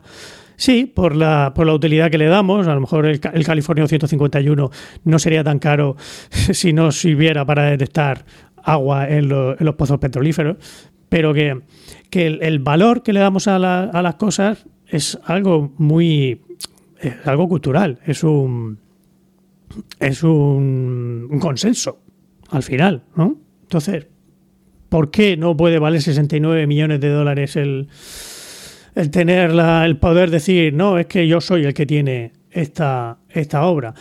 Probablemente eh, tú, Emilio, que eres muy fanboy de, de- de todo lo Apple, pues a lo mejor pagarías una fuerte suma de dinero por tener algo de, no sé, algo del el- primer el, primer Mac que, que- existiera o algo algo físico, algo tangible. Puede que no ahora mismo no te decidieras a, a pagar por algo intangible como esto, pero probablemente sí pagarían desde luego mucho más que yo por tener algo de algo, algo, algo así de ese tipo, ¿no? No, no basándote solo en su, en su utilidad, sino por el valor sentimental o simbólico que, que, que puede tener, ¿no? Sí, pero como tú bien dices, esto es, al final es una cuestión de reconocimiento, eh, de convenciones sociales. Aparte de las Claro. virtudes que tenga el oro per se como material, pues el oro es relativamente escaso, el, el oro de tiempo inmemorial, por los motivos que sean, es patrón económico, se ha, se ha usado durante mucho tiempo como respaldo de, de las monedas oficiales de los países. Claro, Eh, pero todo eso ha sido consenso. sí. ¿Por qué oro? el- Bueno, el- y, y- y por, y por qué, ¿y por qué no? Ya a esa pregunta se, se respondió, pues no usamos el oro, a tomar por culo. Usamos... Claro. eh, luego, por ejemplo, el tema que dices de- del, del primer Mac. No el primer Mac, pero sí el, el primer Apple, el primer ordenador Apple, eh, que eran ordenadores como los que se hacían entonces. O sea, era la, la placa, la placa lógica. Y tú en tu casa, como buen friki, pero de verdad, ¿no? Como los de ahora que somos friki de medio pelo, te tenías que poner el teclado, montarlo eso sobre una carcasa, eh, ponerle un monitor, en fin, tenías que montar ahí un, pollo de tremendo. Y eso, eso- esos dos ordenadores, esas placas que funcionen además, están muy cotizadas efectivamente y también se subastan y están a la venta con, con cierta Claro. frecuencia. Pero como tú dices, es una convención. Hay convenciones que podemos no, ah, no compartir. Por ejemplo, yo veo que se ha subastado uno de esos primeros Apple I en no sé cuánto mil tal y digo, hombre, pues yo no lo haría, ¿vale? Pero entiendo, entiendo que tal. Y tú puedes decir, yo no lo haría y tampoco entiendo que nadie lo haga. Eh, Pero hay un consenso suficiente como para que pese a- al, digamos, al- a, a la falta de adhesión por parte de una gente, pero la, la existencia de un consenso, consenso suficiente hace que esas cosas pues, puedan funcionar. ¿Cuántos piensan que esto vale 68 millones? Vamos a ver, porque aquí eh, hay consenso suficiente. Pues hombre, a ver, tiene que haber bastante gente, no sé si 68 millones, pero el- la subasta, que duró varios días, ¿no? No fue algo así de... No fue ahí al teléfono como en las películas, ¿no? No, fue una hombre, cosa sería a través de la cadena de bloques. Eh, exacto. Bueno, fue, en Christie's, o sea que tampoco... Eso sí, había que pagarlo en blockchain, en, en- bitcoins. con- Evidentemente, ¿cómo vas, a comprar, con- ¿cómo vas a comprar aire sino con aire? Bueno, perdón, no, no bitcoin, con, con Ether, que es otra Ether, criptomoneda. Sí, sí, es que otra esta criptomoneda. está más a mano. Sí, claro. Eh, ¿Qué te iba diciendo? Ah, bueno, que la, que la subasta empezó por 100 dólares. La- el, el precio de salida eran 100. Ujú. O sea, para llegar de 100 a 69 millones, pues tuvo que haber, no, no creo que fuera entre dos. Que No, ahí, no. 101, 102, 103, no. Eh, Yo pienso que hubo ahí, hubo ahí miga. Pero bueno, todo esto me lleva a otra, otra, otra derivada más. De que al final, bueno, estamos hablando de arte, ¿no? Eh, son obras de arte que, que, que tienen la particularidad de eso, que se pueden copiar sin problemas, porque yo también puedo garantizar sin, eh, sin ningún tipo de, ambigüedad cuál es la original. Y esto, claro, eh, eh, evidentemente no solo el arte digital es valioso, sino que el arte tradicional, el arte, el arte material sigue siendo muy valioso. Como veíamos, al final, el, bueno, el, el, el este costó más caro y hay otras, otros cuadros que han sido subastados por mucho más dinero, ¿no? Pero luego, ¿qué pasa? ¿Qué ha pasado con muchas de esas obras de arte? Muchas de esas obras de arte, después de ser subastadas por un eh, comprador anónimo, han desaparecido. Han desaparecido del mercado. Y dices tú, bueno, pues las tendrá colgadas este señor ahí encima de su chimenea ahí para, para disfrutarlo él y su familia y sus amigos.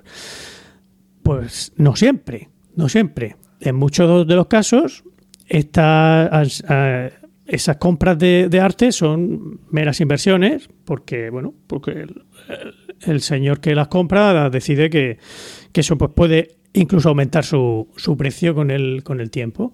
Y lo que han hecho con muchas de esas obras de arte es meterlas en contenedores, en, en puertos de, en los llamados puertos libres, o por ejemplo en, Ginebra hay uno muy famoso, donde hay eh, miles de, de obras de arte metidas en estos, en estos contenedores. ¿vale? Por ejemplo, sin ir más lejos, eh, hay un tal eh, Dmitry Ribolev, Ribolovlev, perdón, Sí, no. Gracias por corregir porque. Sí, no, No me- no, me confundir con, no confundir Sí, con sí, Ribolev, sí. el de las industrias Ribolev, eh, que pues, tiene dos, dos mil millones de dólares, una, una colección de dos mil millones de dólares, ahí en el, en el. Bueno, no se sabe ya si está en el puerto de Ginebra o si se los ha llevado a, otros puertos libres, pero vamos.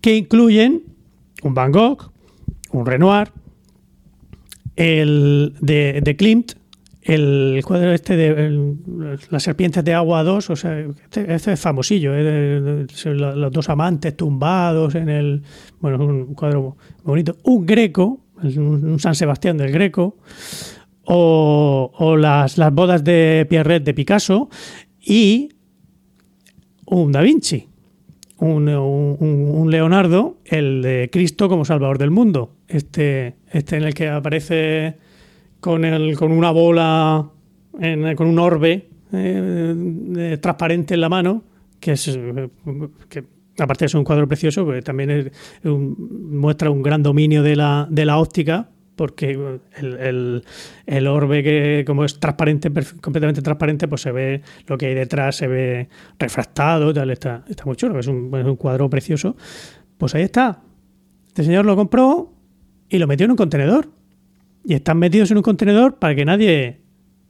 Bueno, porque no le interesa que nadie los vea, simplemente están ahí metidos en su chica esperando a que, a que aumenten su valor. No sé a vosotros, a mí me parece bastante peor hacer eso que gastarse el, dinero en una en, en un NFT. Por lo menos el NFT, y, no ya el- la, componente ética, ¿no? sino como es justo lo contrario, ¿no? El NFT lo podemos copiar sin ningún problema, se pueden copiar, es eh, perfectamente accesible a, todo el mundo en las mismas condiciones que el dueño del, del NFT, frente al, a la obra de arte tradicional, que no está accesible ahora mismo para nadie, porque dudo mucho que el señor este ruso vaya allí a Ginebra, oye, ábreme el contenedor, que voy a echar a mirar un rato el, el Leonardo. Y sin embargo, las dos cosas básicamente tienen el mismo fin, ¿no? Es una especie de, de inversión a la espera de que aquello crezca su valor. No sé. He encontrado, encontrado lo del robo. Eh, la agencia de la galería de arte digital, bueno, el mercado, mm, como lo quieras llamar, marketplace, eh, Nifty Gateway, reportó que algunos usuarios eh, que ya habían comprado NFTs habían perdido el control sobre sus cuentas. Efectivamente, no les han robado el NFT en sí, sino lo que han perdido es la cuenta que ellos tenían en, en esta web que era, digamos, su, su, monedero, por así decirlo, o el sitio donde ellos contenían esos NFT, por algún motivo, y como no tenían la contraseña, habían puesto muchachito 35, pues se la han levantado, se la han levantado en, peso. Eh, también muchos recuerdos en esto que comentas, ¿sabes? De, la fiebre del oro, ¿no? ¿Quién, ¿Quién hizo dinero cuando la fiebre del oro en los Estados Unidos? Los que vendían las palas, la, ¿no? las mulas, los, picos, etcétera. El otro día eh, estaba siguiendo una serie de tweets al respecto de todo esto y otro podcaster de tecnología que es muy, muy escéptico con este tipo de cosas, eh, citando, por cierto, la noticia esta de los robos, me decía que si queríamos perder un poco de dinero de forma absurda comprándole ese tweet, ese tweet en el que él eh, reportaba la noticia. Entonces dije, pues voy a comprarle el tweet por hacer la broma. Eh, seguí la pista de todo, mm, tuve que crearme varias cuentas, le, ofrecí, bueno, porque por supuesto era una buja, le ofrecí 5 dólares eh, americanos eh, por, la puja, esta puja se hacía en, en Ether, y pues esto me, me, llevó a instalarme un plugin muy poco confiable que se llama Metamask, que al parecer es el que a través del cual yo puedo tener el monedero digital de los tokens digitales que yo voy a comprar. Bueno, el caso es que llegué hasta el final del todo y eh, para poder convertir esos 5 dólares que yo ofrecía en Ether, porque la buja había que hacerla en Ether, en concreto 0,0028 Ethers, al final la fiesta a mí me costaba 25 dólares. Por las comisiones de, las plataformas, de no sé cuánto, de esta parte, de la otra, de la, de Entonces, efectivamente, y como bien decía este mismo podcaster, Alex Barredo, decía que, yo entiendo tu optimismo, tu optimismo tecnológico, ¿no? Pero decía Alex Barredo en un tweet que el NFT es nerds estafando a otros nerds. Sí, sí, sí. No, a ver, si yo no pienso comprar, gastarme ni un duro en estas cosas. Pero es simplemente yéndome al, al, origen, ¿no? quitando lo accesorio y quedándonos con la, con la idea platónica que subyace en, en, cada una de las dos aproximaciones, que no son tan distintas al final, ¿no? Es a donde quiero llegar. ¿Vas a decir algo, Paco?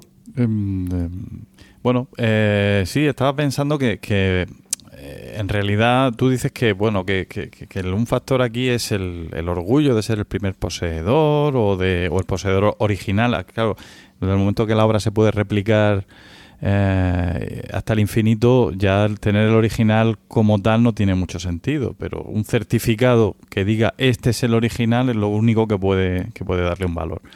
Pero en realidad la persona que compra esto no está pensando, creo yo, en el orgullo, sino está pensando en por cuánto, cuánto le voy a sacar después. Exacto.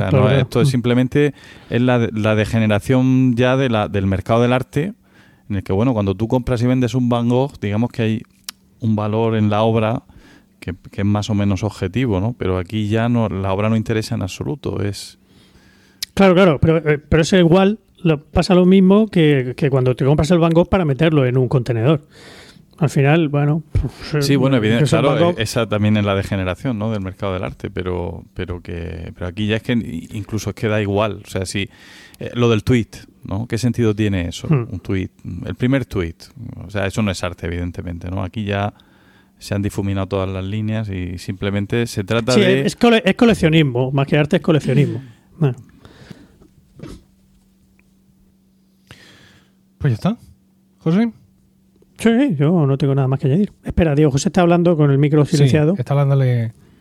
Viendo al tema de lo material y inmaterial, a mí me surge una duda, por ejemplo, lo de las reconstrucciones. Por ejemplo, yo la Frauenkirche de, de Dresde fue demolida en la iglesia, digamos, más eh, icónica de, la ciudad de Dresde y fue demolida por, por las bombas inglesas en, la Segunda Guerra Mundial y la reconstruyeron desde cero. Solo quedan, porque hasta las piedras fueron demolidas, la, reconstruyeron tal cual era. Solo que ahora se ve nueva, o sea, con los colores del barroco, con todo del barroco solo se ven algunas piedras negras que son piedras originales, el resto son piedras mm, reconstruidas. Tú dices, bueno, pero ¿esa iglesia es la iglesia o es una nueva iglesia. Pues yo vino que es la iglesia, es reconstruida, pero es la iglesia porque, porque al fin y al cabo, ¿qué valor tiene la piedra? Lo que tiene valor es la, eh, la construcción en sí, o sea, el, el, el, no el estilo, es que no me sale la palabra, la, arquitectura, arquitectura o sea, el, el hacerlo así, el que se le ocurriera hacerlo de esa, de esa forma. Entonces, pues yo qué sé, es que eh, es una duda que me surge, igual que pues todas las reconstrucciones que se hacen de castillos medievales, que tú dices, Mm. bueno, pues es el castillo o no es el castillo. Pues si lo hace igual que era en su momento, pues será el castillo. Si ya empieza a inventar, pues ya deja de ser el castillo original. Original copia es la duda que me surge también dentro del arte. ¿Se En va a incendiar el Romea dentro de poco? Pregunto yo. ¿Por qué? Ya va tocando, ¿no? No, porque hay, hay una butaca que no se ocupa nunca en el Romea. Y esa butaca es la que es, pues según la superstición, mientras la mantengamos sin ocupar, ¿no? mientras nadie ponga ahí su culo, eso va a hacer que el Romea no se vuelva a incendiar. Claro. Pero la están restaurando. Porque también a base de no sentarse. Entonces, claro, si la restauran mucho, va a ser la misma butaca, se le va a prender un mito aquello. Madre mía. Bueno, pues ya lo sabrás. Espérate, Diego, a ver Ahora- si se incendia. Entonces tendremos respuesta a tu pregunta. En este sentido, esto es el, el- el barco de Teseo, ¿no? que ahora está muy de moda porque salió hace poco esa, esa historia en una serie de, de televisión de, de Disney Plus, WandaVision. Ah, sí, sí, decía que me sonaba. Sabéis lo del barco de Teseo, ¿no? O sea, si el barco de Teseo le cambio toda la. Esta sigue siendo el barco de Teseo. Pues vamos, lo mismo que estáis diciendo.